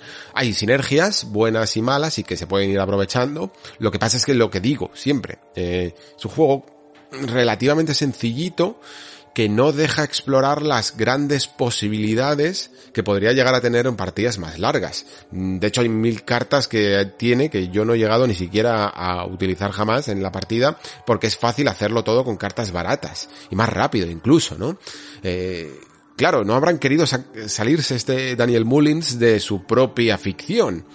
pero casi que un modo online o aunque sea un modo arcade de poder jugar otro tipo de partidas con otro tempo, le hubiera sentado bien porque la verdad es que es divertido. La, las mecánicas están curradas, las cartas molan un montón y apetece seguir jugando. Lo que pasa es que necesitaría hacer ciertos ajustes que para la historia no valdrían, ¿no? Los puntos estos que he comentado de la balanza normalmente oscilan a que tengas una vida de entre 5 y 10 puntos y eso es muy poco, ¿no? Pues si se pudieran alterar a 20, eh, 30 puntos de vida, pues evidentemente daría paso a que se pudiera utilizar cartas de late game de costes altos más, más interesantes y estrategias más a largo plazo, ¿no? De ir aguantando al principio para después destrozar a tu enemigo o cosas así.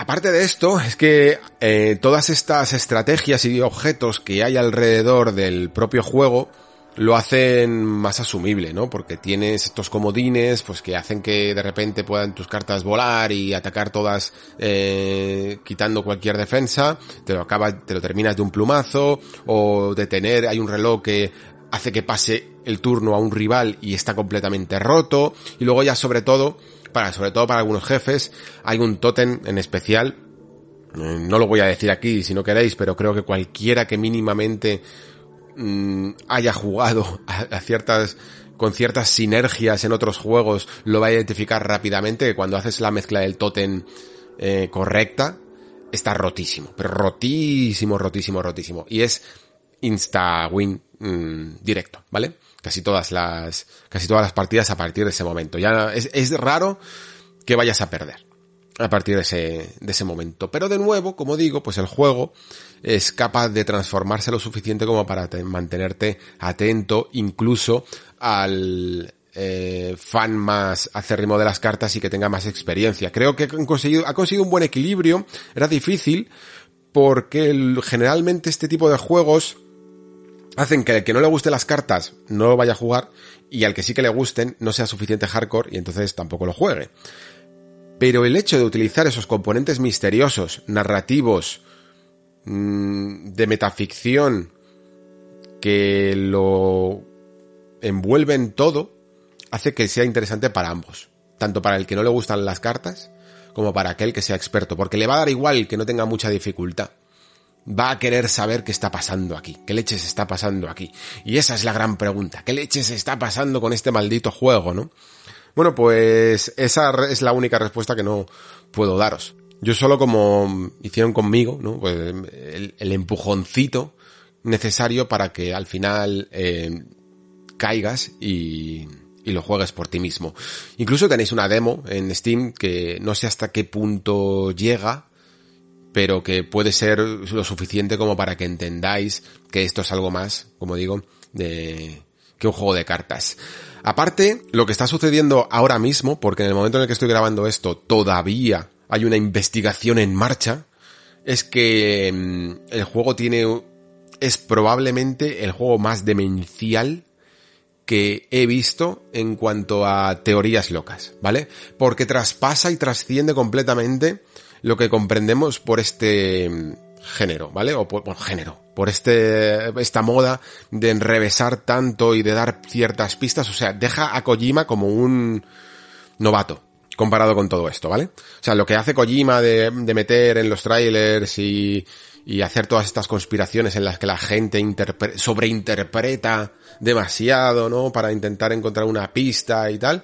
Bueno, pues ese rollete lo lleva Inscription por bandera y en el fondo sí que todas las conspiraciones y todas las pistas están ahí para intentar descubrir algo que realmente todavía no se ha descubierto y que no sabemos exactamente qué, es. Es una rayada, evidentemente, tampoco creáis que yo que sé va a ser aquí la locura padre, pero pero al que le guste eh, ese elemento es bastante bastante demencial, ¿eh? Y cuando hablo de demencial mmm, hablo de no solo en plan, ah, mira, pues aquí hay, una pista, no, hablo de de gente que se ha desplazado físicamente a sitios, de códigos clave, de páginas web, de todo a parafernalia, o sea, de flipar, de flipar realmente lo que se están haciendo. Yo simplemente me he leído un doc que estaba buscando, por cierto, no el doc en concreto, no sabía que existía. Eh, estaba buscando información y de repente me ha pasado Alex Roger ahí todo desglosado bien y joder, hostia, chaval, qué locura.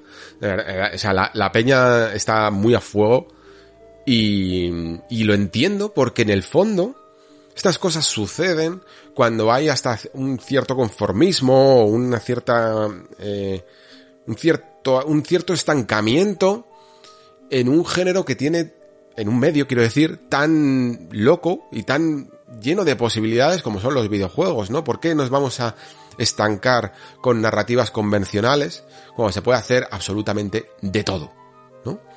Pues es normal que la gente esté a topísimo con, con lo que está sucediendo con Inscription, con.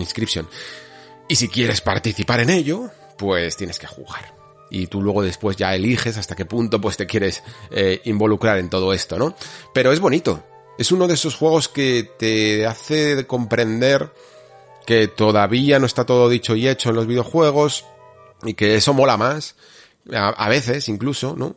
Que otras artes que ya está, que simplemente es repetir. A mí me flipa eh, la literatura, lo sabéis, y me flipa eh, el cine y todavía se están haciendo cosas experimentales, ¿no? Pero está todo un poquito más explorado. Los videojuegos hay todavía esa niebla de la que habla Yokotaro, ¿no? Es un juego muy Yokotaro, por cierto.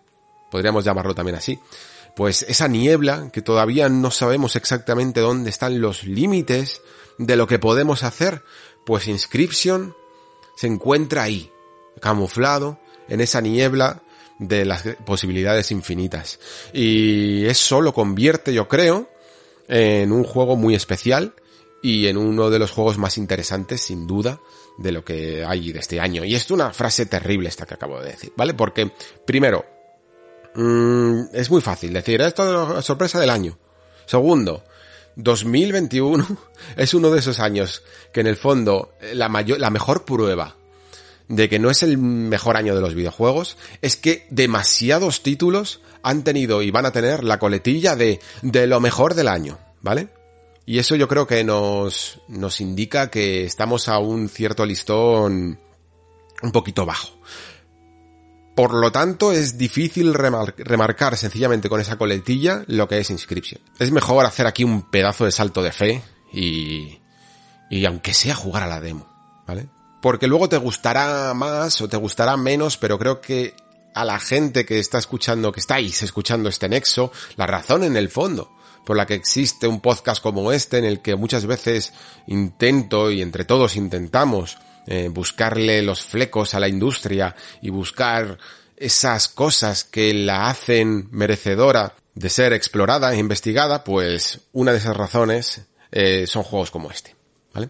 Abrazad esa ignorancia de no saber qué leches es esto y jugadlo.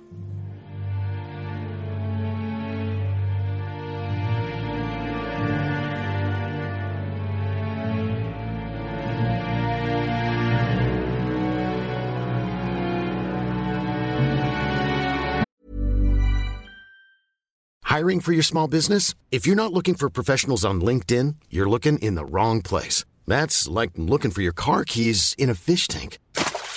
LinkedIn helps you hire professionals you can't find anywhere else, even those who aren't actively searching for a new job but might be open to the perfect role. In a given month, over 70% of LinkedIn users don't even visit other leading job sites. So start looking in the right place. With LinkedIn, you can hire professionals like a professional. Post your free job on linkedin.com slash people today. Everyone knows therapy is great for solving problems. But getting therapy has its own problems too. Like finding the right therapist, fitting into their schedule, and of course, the cost. Well, BetterHelp can solve those problems. It's totally online and built around your schedule. It's surprisingly affordable too. Connect with a credentialed therapist by phone, video, or online chat, all from the comfort of your home. Visit betterhelp.com to learn more and save 10% on your first month. That's BetterHelp H E L P.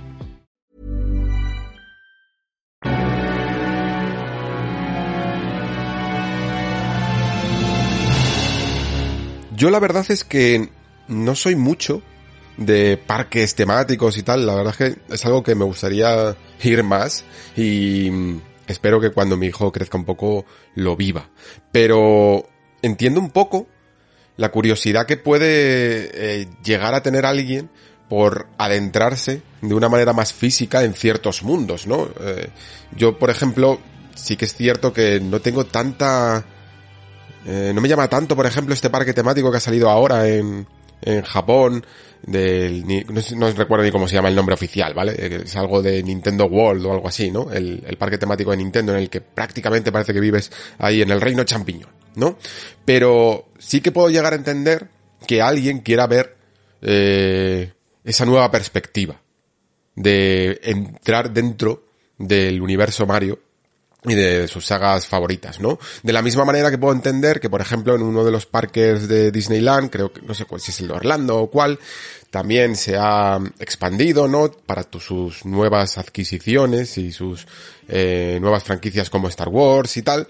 Y mm, en Star Wars creo que hay incluso un halcón milenario en el que puedes meterte dentro y ver todos los botones y todas las lucecitas como si lo estuvieras pilotando, ¿no? Es una experiencia bastante guay. Creo que también hay uno de, de en el que recrean el puente de, de la Enterprise.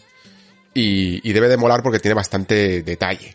O incluso hay gente que hace peregrinaciones, ¿no? A lugares míticos de rodajes míticos, como puede llegar a ser eh, Túnez, también de Star Wars, ¿no? En Tatooine, o puede ser eh, Hobbiton en Nueva Zelanda, o incluso creo que también de los que más se ha prodigado últimamente es estos de Juego de Tronos por Dublín, perdón, por Dublín, por Irlanda, o incluso por España, ¿no? Que también han grabado mucho. Porque hay como algo que es muy llamativo de estar en un lugar muy emblemático, o por, lo menos que para ti es muy emblemático, ¿no? Incluso algún lugar, no hace falta que nos vayamos a, a la fantasía, sino simplemente las pirámides de Egipto, cualquier cosa que hayas visto mil veces, pues de repente estás ahí y por fin estás ahí, ¿no? Bueno, pues estamos llegando al punto, ¿no? De riza el rizo, en el que podemos acceder a este tipo de experiencias casi desde casa gracias a la realidad virtual. Y ya no solo los primeros ejercicios de realidad virtual, en los que incluso ciertas experiencias te llevaban a museos. Por ejemplo, hay una aplicación en Oculus que se llama el Museo de Ana Frank, ¿no? Y puedes visitar la casa donde eh, se refugiaba y, ver incluso los, no pasadizos, pero sí las puertas secretas y, y leer todas las, eh, explicaciones que hay alrededor de cómo se vivía allí y tal, o incluso yo que sé, pues hacer directamente pues la típica excursión del National Geographic al Machu Picchu o alguna cosa así, ¿no? Esto se puede hacer eh, a día de hoy y hay algunas experiencias bastante curradas, pero claro, ninguna mejor en el fondo que los que mejor saben recrear entornos, que son los creadores eh, de videojuego, ¿no? Y esto ya me pasó a mí un poco con Half-Life Alyx, que el hecho ya de ser dentro del universo Half-Life pasear por Ciudad 17 ya es casi un museo de un juego tan mítico, aunque no estuvieras en los mismos lugares, pero sí tenía ese mismo tono de Ciudad 17 que tanto molaba descubrir y poder verlo en primera persona, ¿no? Y Resident Evil 4, que para mí es uno de los juegos más clásicos y más... y de los mejores juegos en el fondo de la historia, pues llega ya a un punto para mí de... de mito, casi diría que el propio Resident Evil 4 VR no solo me funciona como juego, como videojuego de mecánicas y tal, con sus cosas particulares, sino también como museo. Como museo de lo que es ya uno, algunos de los entornos más emblemáticos del videojuego, ¿no? Como son el pueblo, el castillo y la isla. Bueno, a lo mejor la isla menos, pero el pueblo y el castillo, no me digáis, que no los hemos visto mil veces. Es que incluso aunque no hayas jugado, es muy probable que hayas visto tanto sobre Resident Evil 4 que hasta ya te parezca mítico, ¿no?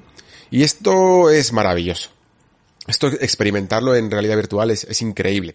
Sí que es cierto, claro, que cuando tú te pones, eh, te plantas, mejor dicho, en el mítico pueblo eh, perdido por ahí en alguna zona ¿no? española de Resident Evil 4, Mm, no es a lo mejor tan impresionante incluso como lo pudo llegar a ser en su momento Half-Life Alyx, porque claro, estamos comparando un juego que se hizo eh, con gráficos prácticamente actuales, aunque tenían que meterse dentro de lo que cupiese en, en realidad virtual. Y Resident Evil 4 deja de tener assets de, pues eso, de GameCube, de, de, la, de hace dos generaciones, ¿no? Cuando salió Resident Evil 4 en 2005, 2006, eh, no me acuerdo ahora mismo exactamente. Pero la cuestión, que evidentemente se nota el paso del tiempo, 2005. se nota mucho el paso del tiempo y sobre todo en, bueno, modelados también, evidentemente, quizá los enemigos y algunas estructuras eh, consiguen superar un poco mejor el paso del tiempo, pero en cuanto a, a texturas, la verdad es que es bastante, bastante complejo que den el pego a día de hoy. Incluso, mm, ya que no han podido todavía incluso mejorarse un poquito más por el hecho de, de esta versión nativa que hemos tenido en Oculus Quest 2, porque es la única forma de jugar, ¿vale? Resident Evil 4 VR, no se puede jugar ni en Steam VR, ni, ni con las Vive, ni con ningún otro casco, ni siquiera de Oculus, ¿vale? Que, tengáis. Si tenéis la Quest 1 no podéis jugar. Si tenéis el Rift, eh, da igual cuál versión, incluso la más nueva, no podéis jugar. ¿Por qué? Porque Oculus ha decidido que ya no existe nada más que Quest 2. Y así es. Eh, lamentablemente. Claro, esto tiene también, tiene ventajas y tiene inconvenientes. En inconvenientes, como digo, aparte ya de la exclusividad, eh, el otro inconveniente es que los gráficos nativos de Quest 2 son muy bonitos para juegos que no tienen texturas, pues como eh, este Super Hot, ¿no? O el propio Beat Saber, eh, o este Pistol Whip también, que está muy bien, pero a la hora de, de intentar crear entornos un poco más realistas, mm, se queda corto. Esto lo sabe, por ejemplo, bien la saga Loneco, esta que ya ha salido ahora su segunda entrega, y que esa sí que parece que no se pueden olvidar de Rift, porque es la única manera de hacerlo. No, no cabe en Quest 2, no se puede. Esto también indica ya, hago aquí un anexo del nexo, que muy probablemente Vamos, si sigue esto funcionando más o menos, pues la realidad virtual, sobre todo por la parte de Oculus, creo que va a tirar mucho para mm, el futuro evidentemente inalámbrico, para las Quest y para que ciertos modelos ya avanzados de, yo que sé, Quest 4, Quest 5, Quest 6 o los que sean, empiecen ya a tener unos gráficos decentes sin necesidad de otra cosa que, que las simples gafas, ¿vale? Tirando de batería y tirando del motor que tengan, eh, de, del chip que tenga directamente las gafas. Aún así, yo creo que este Resident Evil 4 dudo mucho que se le pudiera llamar un benchmark. Eh, sí que es cierto que hay mucho juego en Oculus Quest que básicamente consigue unos buenos resultados porque no tiene tanta texturización, cosas así, pero yo creo que en general se han visto ya algunas muestras de juegos un poquito más potentes. Eh, aquí estamos limitados evidentemente por la tecnología que había hace 15 años, ¿no? Y tampoco el juego habría podido mejorarse mucho sin cambiar su condición de port o de versión de a realidad virtual de el juego original sin tratarlo de completamente de remake, ¿no? No se han querido aquí liar la manta a la cabeza y transformar mucho los assets, las texturas y los modelados utilizados para, para este juego. Por lo tanto, cuando estás caminando por ese mítico bosque, pues todo evidentemente salta más a la vista, porque eh, el hecho de estar en primera persona y a pie de esos caminos, de esos senderos eh, neblinosos, pues hace que veas mucho mejor el borrón de, de, la textura de la hierba, la propia hierba que es un gráfico, un sprite en 2D, o incluso las texturas de las puertas y de las paredes, ¿no? En general la zona del bosque está un poquito menos conseguida por esto, por intentar emular lo que viene a ser un entorno natural. Pero sí que es cierto que, por ejemplo, en el castillo hace un trabajo mucho mejor, bueno, y en la isla también a lo mejor, lo que pasa es que es menos, es un poco más oscurita y tal, y, y a lo mejor lo aprecias un poco menos, pero en cuestión de visual, eh, yo creo que el castillo se lleva la palma, esos, entornos más de piedra y, y, con antorchas que van haciendo una cierta iluminación más atmosférica, la verdad es que les quedan muy bien y es quizá la parte que más disfrutas. También la disfrutas más porque ya has desbloqueado bastantes armas, estás desbloqueando todavía más y, y además el castillo es yo diría la parte más larga del juego, ¿no? Y creo que es la mejor, la mejor conseguida, digámoslo así. Pero la cuestión es que incluso más allá de esto, Resident Evil 4 VR se podría, la gran pregunta que nos podríamos hacer es si está justificado, ¿no? Si, si merece la pena que exista esto. Una versión tan alternativa a un juego tan emblemático, ¿no? Y yo creo que la respuesta es afirmativa. Incluso aunque Resident Evil 4 VR sea un juego peor, que, bueno, peor en el fondo porque es que estar a la altura del original es muy difícil, ¿no? Un, juego que incluso, quitando ciertos aspectos, que por cierto ya comenté porque tuve la suerte de haberlo jugado hace, hace un año, tenía muchas ganas, la verdad, y estaba como loco por Resident Evil 8 y me apetecía jugar Resident Evil 4.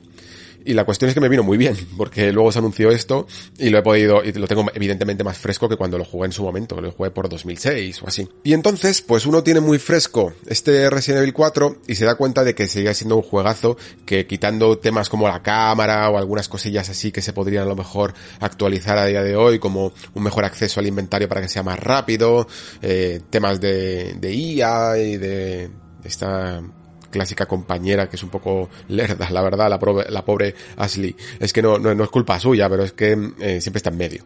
Eh, pues quitando estas cosas, sigue siendo un título que se dispara de una manera tan, tan increíble. O sea, e, es una de las mejores sensaciones de disparo que he vivido en videojuegos. He visto incluso juegos que han imitado a Resident Evil 4 que no han tenido esa sensación tan buena de impacto como tenía eh, la aventura de Leon S. Kennedy. Y lo importante que tenía que hacer aquí esta versión en VR, eso que se suele decir de you have one job, ¿no? Eh, solo tienes una cosa que tienes que hacer bien, creo que la hace, ¿vale? Porque aunque cambie todo ese espíritu de juego con cámara al hombro, eh, tercera persona y tal, para adaptarlo evidentemente a, a, la VR, lo importante es que se disparara bien, que tuvieras esa misma sensación de impacto en cada una de las balas que gastas. Y lo consigue, evidentemente. Primero porque está utilizando evidentemente el código original, los sonidos originales que ayudaban un montón y los enemigos se comportan igual. Entonces cada vez que pegas un tiro a la pierna, cada vez que tiras un, pegas un tiro a la cabeza, suena contundente y suena a que estás haciéndole realmente daño a, a un enemigo. Bueno, no sé si daño, porque son, ya sabéis cómo son las plagas, pero lo, sienten, ¿vale? Lo, lo, notan, el impacto de cada bala. Y eso está muy bien. Eso es, era lo importante. Y luego, evidentemente, todo lo que tiene que hacer como juego VR, de adaptar bien los mandos para recrear las sensaciones de, sostener una pistola, están bastante bien. No son mm, como otros grandes juegos de realidad virtual, ¿vale? Porque aquí se ha respetado más la física original. No sé si respetar o simplemente refugiarse, mejor dicho, en la física original que currarse, porque esto es lo difícil, ¿vale? En, realidad virtual hay muchas cosas que, están, que son difíciles. La, evidentemente una gran atmósfera, una buena ambientación, un buen sensor de movimiento que emule bien los, eh, tus animaciones y tal, pero la física es clave. La física es lo más complicado de hacer en un juego porque estás manipulando polígonos que no tienen unas, unas, acciones automáticas, sino que pueden en cualquier momento alterarse por tus movimientos de tus manos o incluso de tus dedos, ¿vale? Y eso lo hace increíblemente complicado. Ahora, a día de hoy, yo creo que hay un tres exponentes que son a un nivel demencial de buenos, ¿vale? Top 3 yo creo que sería, por ejemplo, eh, Walking Dead Sense and Sinners, es un título que alguna vez os he comentado por aquí, tiene unas físicas bastante guays a la hora de disparar, disparar el arco y sobre todo clavar el cuchillo o el destornillador en el cráneo de un zombie que se queda enganchado y tienes que tirar de él fuerte para que para que salga porque si no no sale mientras que te van viniendo otros. Está muy currado y evidentemente estas físicas afectan a las sensaciones que te produce el juego. Luego, eh, Alex, que es una locura, ya lo sabéis. Hacer malabares con granadas, hacer rebotes locos, eh, y, la, la, forma en la que manejas las armas y el peso que tienen y la física que tienen en el escenario está muy bien. Y el juego que mejor lo consigue todo esto es un juego que se llama Boneworks, que a lo mejor no todos vosotros lo conocéis, pero que si veis cualquier clip por internet lo entenderéis perfectamente. Este juego es demencial, ¿vale? Este juego tiene unas físicas que podrían casi pasar por la vida real. O sea, puedes pegar tortas a, los enemigos directamente en cualquier parte del cuerpo, puedes girar tus armas de las maneras que quieras, puedes pegar empujones, vamos, o sea, todo se comporta de una manera increíblemente real. Y no hay ningún juego, yo creo que todavía, que yo sepa, que, que lo haya superado, ¿vale? Resident Evil 4 está por debajo de estos tres por lo que digo, mantiene esas físicas de clásicas de, por ejemplo, cuando sacas el cuchillo, em, al romper una caja, al romper un barril o incluso al darle en el suelo, ya sabéis lo típico de patada, no, perdón, eh, disparo la rodilla, cae, patada, cae otra vez al suelo y ya ahí le revientas con el cuchillo y has gastado solo una bala en un enemigo, ¿no? Pues ese momento en el que le das con el cuchillo en el suelo tan mítico, que evidentemente es muy real y en el juego original ya lo era, pero bueno, como está en tercera persona más o menos te lo crees, aquí al hacerlo tú te das cuenta de que no funciona exactamente igual, ¿no? O al romper las cajas queda muy artificial. Lo único que tiene es una aceleración en el cuchillo en el que tú directamente tienes que superar una velocidad por defecto que marca el juego y entonces hace daño. Si no la superas, simplemente sería como menear el cuchillo, ¿vale? Y no, no hace nada. Es lo único con lo que tienes que tener un poquito de, de precaución y luego pues sí, a lo mejor también puedes hacer algún malabar con el cuchillo, pero no, se nota que no tiene una física que realmente aporte un cierto impacto, ¿no? Molaría incluso a lo mejor que hubieran hecho que con las propias armas pudieras romper las cajas, o que le pudieras pegar incluso leches para apartarlos con, con las armas o cosas así. Pero no, se respeta la física original del juego y oye, pues bueno, es la física original del juego, ¿no? Sin embargo, hay cosas que eran imposibles mmm, respetar la forma original porque claro, si os acordáis, a la, a la hora de recargar cada una de las armas del título, pues hombre, eh, no ibas a, no iban a hacer con un mando de, de GameCube o de PlayStation 2, ¿no? Eh, no iban a hacer que tú metieras cada bala en el cargador o, o que recargaras la escopeta o el, o martillaras el rifle, ¿no? Para, para disparar. Esto lo hacía León solo, que era un crack, ¿no? Y entonces pues cargaba el fusil, tiraba del cerrojo cada vez que hacías un, un disparo del rifle, ¿no? O amartillaba la, la escopeta él solo, sin, sin necesidad de que tú le tuvieras que, que decir que lo hiciera. Pero aquí, esas son las sensaciones que buscas en un juego, ¿no? Y por lo tanto, tú eres el encargado de recargar manualmente las armas. Evidentemente no es tan exigente, no te va a hacer a lo mejor cargar cada cartucho de la escopeta, por ejemplo, pero sí que tienes que abrir el cerrojo, o no sé cómo se llama, tirar del cerrojo de, de, la recortada cada vez que quieras disparar. Y esto mola mucho porque en los momentos en los que estás un poquito nervioso y en los que la cosa se pone muy tensa, se te olvida. Se te olvida, pero bien, disparas el primero que lo tienes ahí siempre en la recámara y al segundo hay veces que incluso aunque quisieras hacerlo por los nervios, no haces bien el movimiento que te exige el juego, ¿no? Y por lo tanto el arma no se recarga bien y te quedas disparando a la, disparando nada, mientras que el sectario de turno se te acerca demasiado y te quita un poco de vida. Y eso, eso está muy guay, porque esa tensión es la que tiene que mover el handicap a que sea un poquito más difícil para lo que es en el fondo una versión un poquito más fácil. Un poquito demasiado, quizá más fácil, ¿vale? El que tenga, sobre todo, poco nervios un poquito más de acero. Y para aguantar un poco el impacto de la VR. Y se sepa además el juego, notará que, que es un título un poquito más, más fácil proporcionalmente, ¿no? A lo que era Resident Evil 4 en la versión original.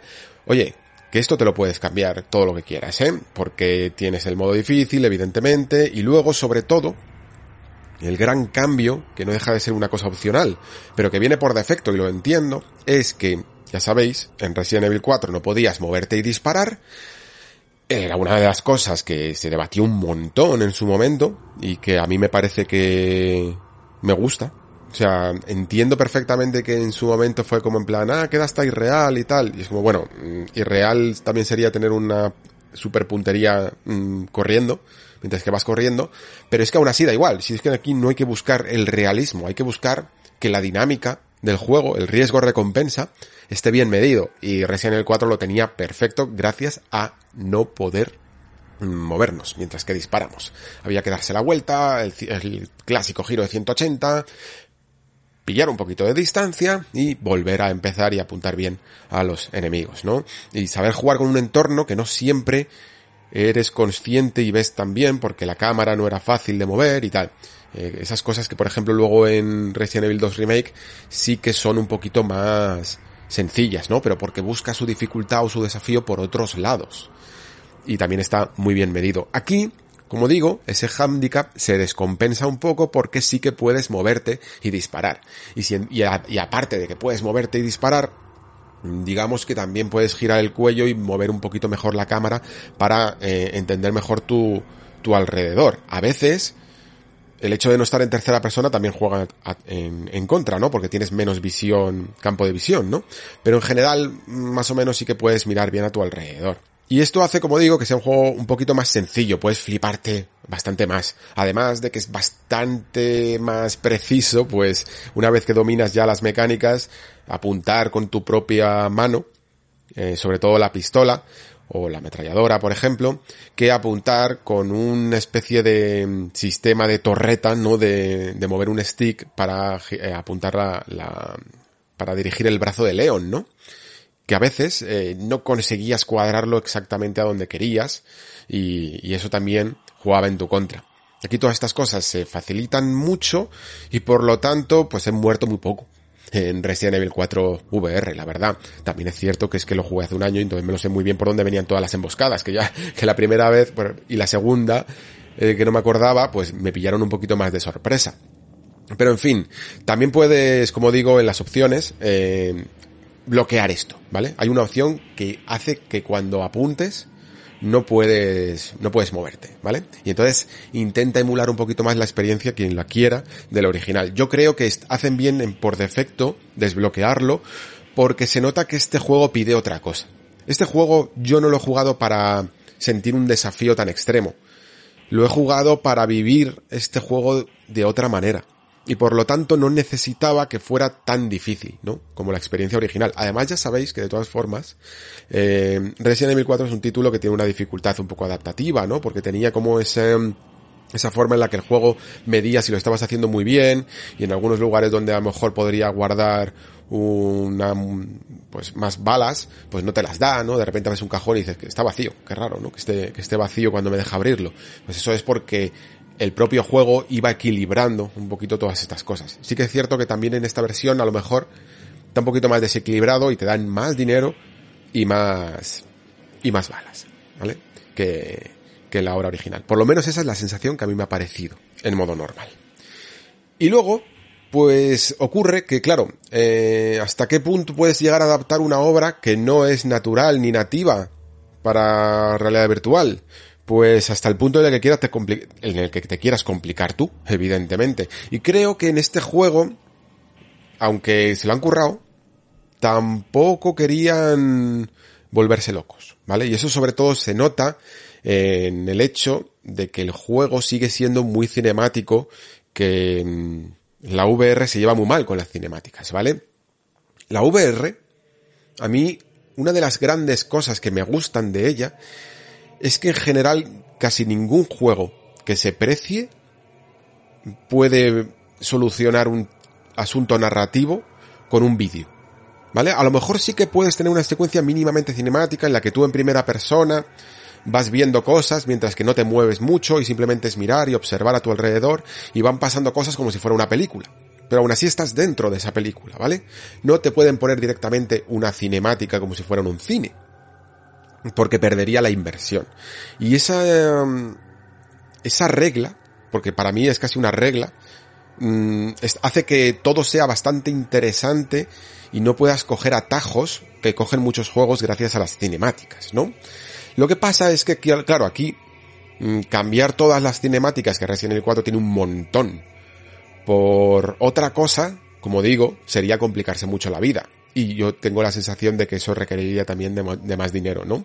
Entonces, lo que han hecho aquí es eso, meterte en una especie de cine, te meten en una especie de sala abstracta y en esa sala lo único que haces es ver la cinemática de turno.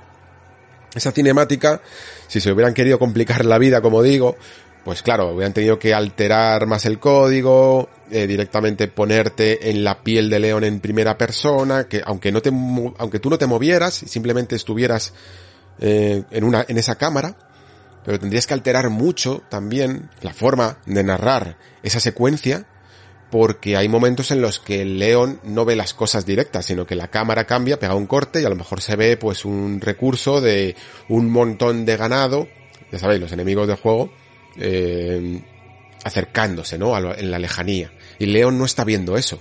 ¿Cómo lo, cómo lo muestras en un, en una primera persona? ¿Os acordáis de lo que hablaba en Far Cry 6? En la que eh, hablaba de que en todos los Far Cry se había respetado siempre el punto de vista de primera persona del jugador y por lo tanto no podía ocurrir nada más allá que no viera el propio jugador y el propio protagonista. Pues estamos hablando del mismo caso, ¿no? En Far Cry 6 se rompió eso para poder dar un aspecto más cinemático y poder ver cosas que el jugador no es consciente, o el, protagonista, el personaje, no es consciente de que están ocurriendo. Y aquí eh, sucedería al contrario, ¿no? Tendrías que ir a, cambiarlo todo a la perspectiva de Leon y tendrías un juego más interesante, porque los tendrías más, eh, sería más inmersivo, sería más distinto, pero claro, también sería menos Resident Evil 4. Evidentemente, ¿no? Y sería mucho más complicado, tendrías que tomar más decisiones de alterar más todavía el producto. Y bueno, con lo poco, con cuatro cosas que han alterado, ya, ya se ha puesto la gente las manos en la cabeza. O sea que imagínate si hubieran hecho todo esto que estoy contando, ¿no? En fin, que Resident Evil 4 VR no es el título más eh, revolucionario, evidentemente, y es una especie de media entre lo que sería la experiencia original y una experiencia adaptada a, a, la realidad virtual, ¿no? Tiene, sí que es verdad que, por ejemplo, que no, se me olvidaba, eh, tiene unas, unas cinemáticas contextuales que tenía el propio juego de subirte las escaleritas, de lanzarte por la ventana y cosas así, se hacen ahora en primera persona porque simplemente es como que pega un salto a la cámara y entonces no rompe la inmersión porque hay una cosa que ocurre en realidad virtual que romper la perspectiva, uff, siente como muy mal eh, tú estás en primera persona y de repente te cambian, pega un corte y ves a tu personaje en tercera persona y luego te regresan a la primera y casi hasta te marea un poco, ¿vale? Eh, no suele sentar bien. Lo que sienta quizá mejor, pues es que los puzzles mm, son un poco más manuales, ¿no? Eh, incluso el, el propio inventario o la tienda del buhonero son ahora lugares un pelín más inmersivos. El propio maletín mola porque a la gente que tiene un poco de toque como yo, que necesita tenerlo todo ordenadito, pues la verdad es que el, tu, tu mano, tu controlador, es un poco como un puntero y funciona muy bien a la hora de rotar los objetos para engancharlos mejor, para organizarlos mejor, eh, con un simple giro de muñeca y todo en el fondo está un, pelín más accesible. Incluso se han permitido el lujo, que a mí esto me ha gustado mucho, de tener accesos directos al propio cuerpo de León, ¿no? Antes, si querías cambiar de arma, a la que sea, tenías que pasar siempre por el maletín. Y ahora, al menos te permiten el tener la pistola en la cadera y un arma de dos manos en la espalda, ¿no? Incluso el cuchillo también a mano, pero bueno, eso lo teníamos, y un spray que eso es quizá lo que menos vas a usar porque no quieres curarte en, en tiempo real, lo que quieres es pausar para, que me están matando, dame un momento para curarme. Y, y, eso quizá lo podían haber hecho solventado mejor. Y luego sí, la granada a mano está bastante bien. O incluso el hecho, por ejemplo, que esto me ha molado mucho, de directamente coger un, un objeto y no añadirse al inventario, sino directamente lo coges y lo tienes en la mano, ¿no? En algunos momentos me he encontrado en una situación de urgencia en la que hay un montón de enemigos y he encontrado una granada en una estantería, la he estirado la mano, he cogido esa granada y la he lanzado directamente. No he tenido que cogerla, añadir al inventario, pasar por el inventario, equiparla, cogerla y lanzarla. Eso está muy guay. Esas son las cosas en las que la realidad virtual, eh, pues sí, le pega mil patadas al, al interfaz tradicional, ¿no? A la manera tradicional. Y esas son las cosas por las que a mí me mola tanto también este, este medio, os lo, os lo admito.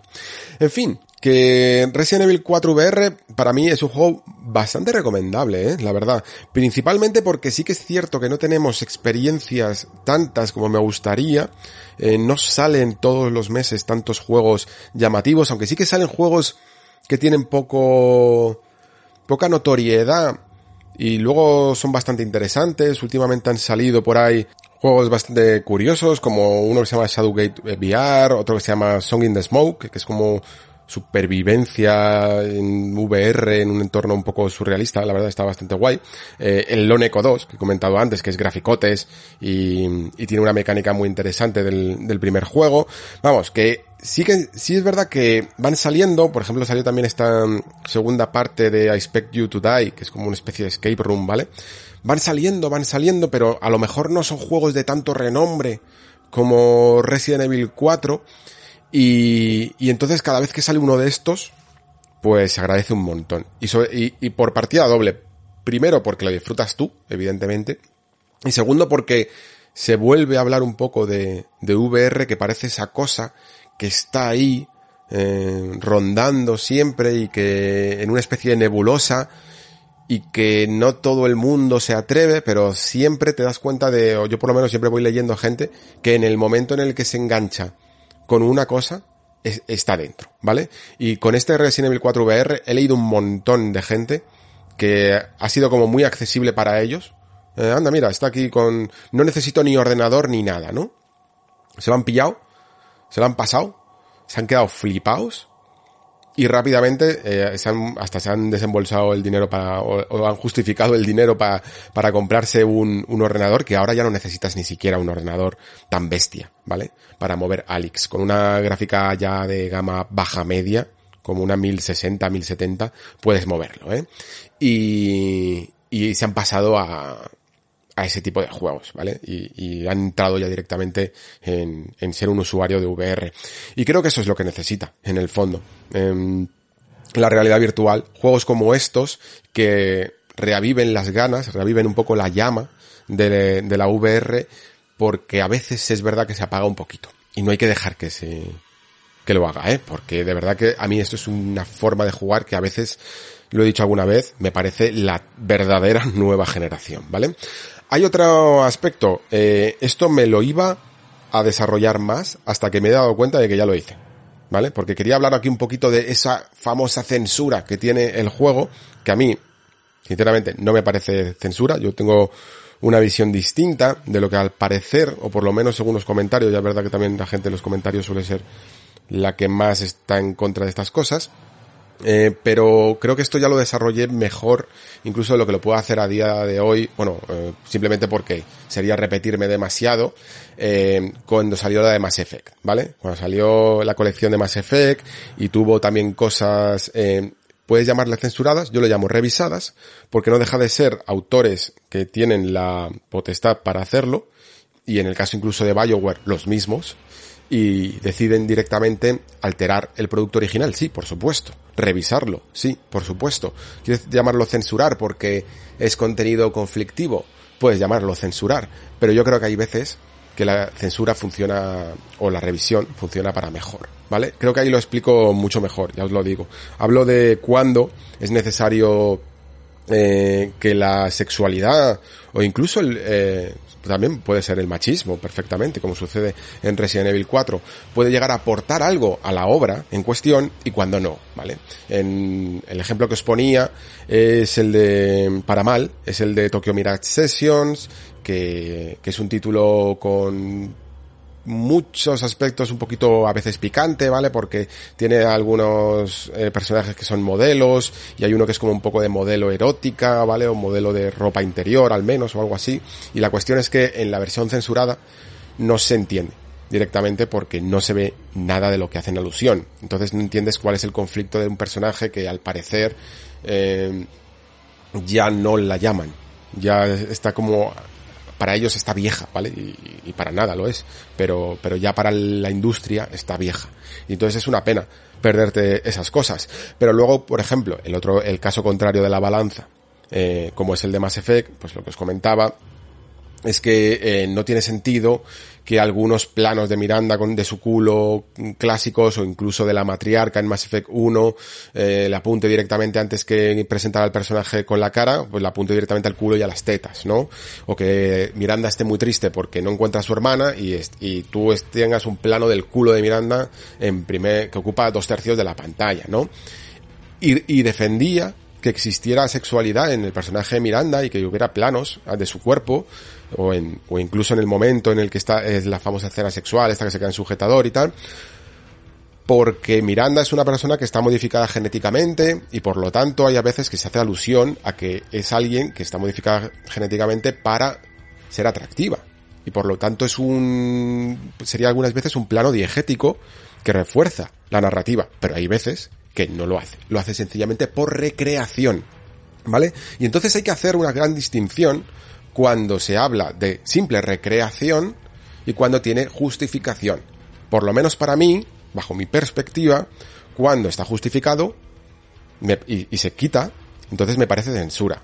Cuando no está justificado y se quita, a mí me parece revisión, ¿vale? Esa es mi manera de pensar.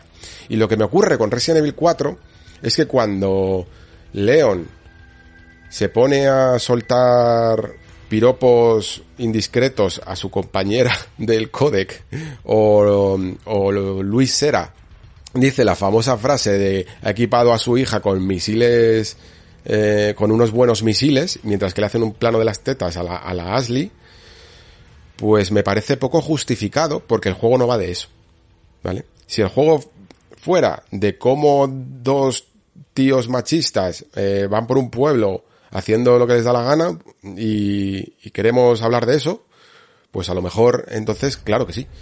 Pero el juego va de terror y el juego va de una atmósfera lúgubre en el que no hay a lo mejor cavidad para ponerse a hablar de, de lo guapa que estás sin gafas o de si hacemos horas extra y cosas así, ¿no? Entonces, a mí eso, cuando lo jugué la, claro, cuando lo jugué la primera vez, no, no, pensaba en estas cosas, lo comenté también en Mass Effect, me pasó lo mismo, no pensaba tanto en estas cosas, pero cuando lo jugué la última vez, pues me chocó muchísimo, yo os lo dije aquí, que, que el Leon me parecía un, un imbécil, un chulo playas, y, y me sacaba, la obra original me sacaba de, de lo que pretendía hacer, ¿vale?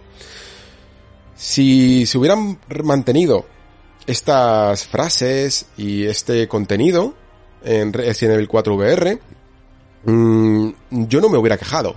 Simplemente hubiera dicho, pues mira, aquí está otra vez el Leon este que, que dice las tonterías y las paridas de, de antes, ¿no? Pero si no están, no voy a reivindicar que vuelvan. Porque me parece que, aunque evidentemente hubiera estado mejor si pudieras arreglar, no solo recortar, sino que si pudieras aportar otra cinemática con un mejor guion, hubiera estado mejor, pero si lo quitas directamente, a mí no me, no lo voy a echar de menos, sinceramente. Y de hecho, quizá la, la gran pregunta, porque claro, aquí este, este juego está hecho por Armature, ¿no? No está hecho por Capcom, aunque Capcom les haya dado licencia para hacer todos estos cambios, con lo cual está aprobado por Capcom. O sea, ya sabéis cómo funcionan estas cosas, ¿no? De la misma manera que cuando se utiliza una licencia de, Lucasfilm o de Marvel, tienes que estar todo el rato con el departamento de continuidad de cada una de estas licencias y, y que te digan ellos si puedes hacer ciertos cambios o no, pues aquí se ha aprobado ese cambio. Y por lo tanto se está respetando, en el fondo, la, la versión del autor. Pero vamos más allá todavía. Si Capcom al final hace el remake de Resident Evil 4, ¿vosotros qué creéis que sucederá con estas frases? Bueno, pues lo averiguaremos, oye, a lo mejor las ponen. A lo mejor vuelven a, representar a Leon como, como lo tonto que es en este juego. La verdad. Eh, y, lo, y, lo, y lo, como decía antes, ¿no? lo chulo playas que, que parece. Ciertamente me parece extraño, porque mm, todas las representaciones que ha habido de León en el resto de obras, tanto Resident Evil 2 Remake como las películas y tal, muestran a una persona mucho menos flipada. Bueno, flipada sí en cuanto a, a que parece John Wick, pero en cuanto a personalidad, no lo parece tanto, ¿vale? No, no es un tío tan asqueroso como parece a veces por algunas de las cosas que dice, ¿no? Y sobre todo tan fuera de contexto. Que, como, como ocurren en el juego, ¿no? De manera tan gratuita. Así que, mm, eh, si queréis explorar un poquito más este tema, que ya al final me he alargado, eh, y os vais al eh, capítulo en cuestión, al 3.14, lo estaba buscando mientras que hablaba, eh, hay una parte que al principio se llama censura o revisión, y ahí habla un poquito sobre más casos o, incluso más en profundidad sobre el tema de Mass Effect, por si no lo habéis escuchado, y creo que se entenderá mejor lo que quiero decir con este juego. Eh, ya os digo, si para mí la conclusión es esta, si hubiera estado, pues bueno, pues sería Resident Evil 4, como, como toda la vida del señor, pero si no lo está, no deja de ser Resident Evil 4. De la misma manera que la esencia de este juego es y siempre ha sido apuntar y disparar de la manera tan guay y tan icónica y que pasó tanto a la historia y que inspiró a tanta gente, eh, a tantos desarrolladores detrás, como su forma de hacerlo, y en este juego la altera. La altera al máximo. O sea, deja de ser eh, un juego en tercera persona directamente para ser uno en primera. Eso no es censura, eso no es alterar la obra original.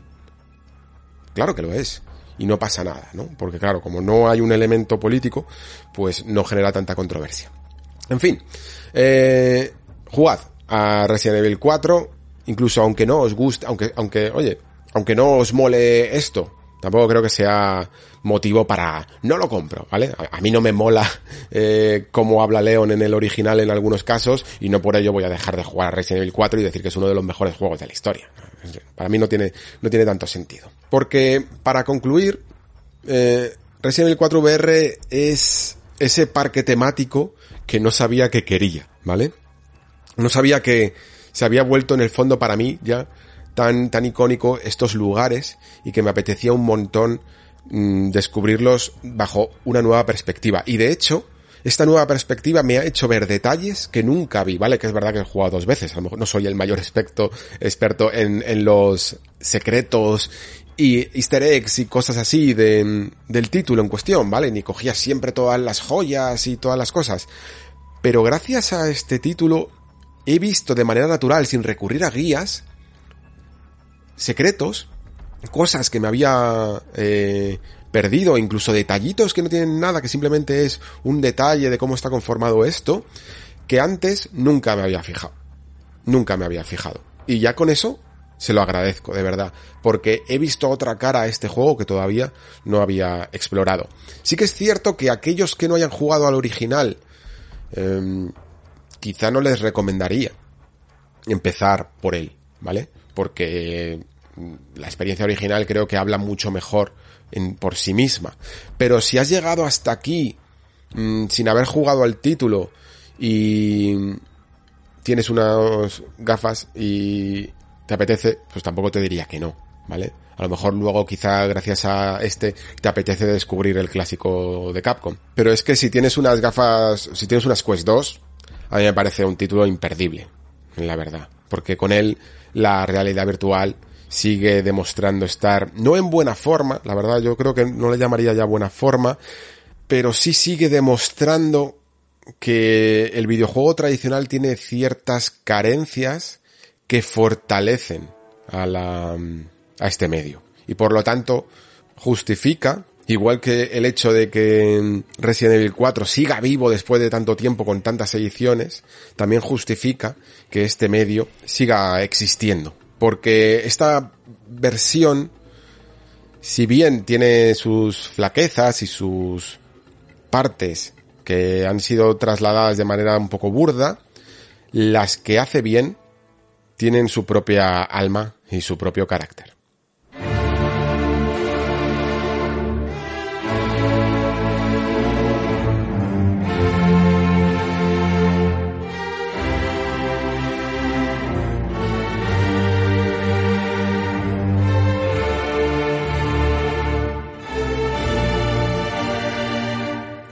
Y hasta aquí el nexo de hoy.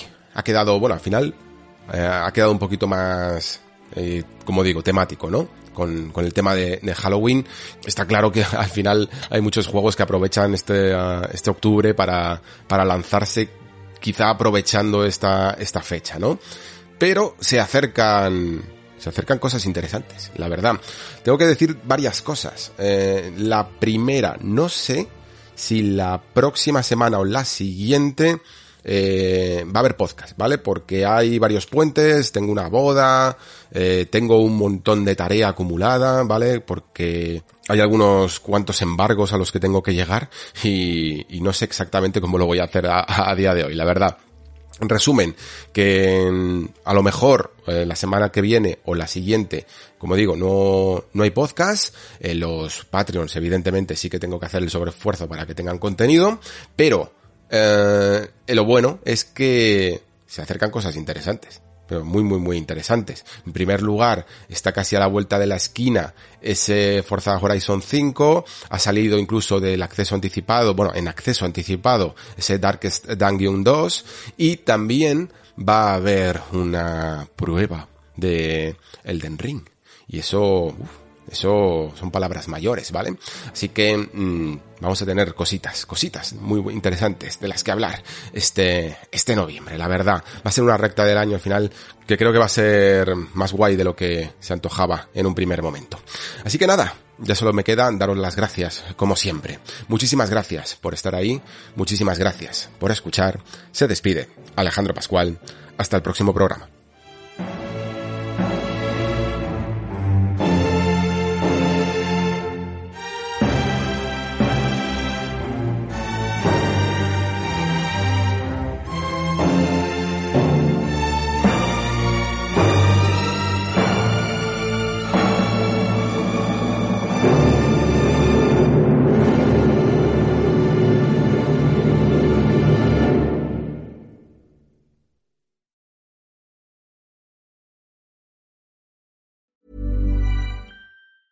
Hi, I'm Daniel, founder of Pretty Litter. Did you know cats tend to hide symptoms of sickness and pain? I learned this the hard way after losing my cat, Gingy. So I created Pretty Litter, a health monitoring litter that helps detect early signs of illness by changing colors, saving you money and potentially your cat's life. Pretty Litter is veterinarian developed, and it's the easiest way to keep tabs on your fur baby's health right at home. Go to prettylitter.com and use code ACAST for 20% off your first order and a free cat toy. Terms and conditions apply. See site for details.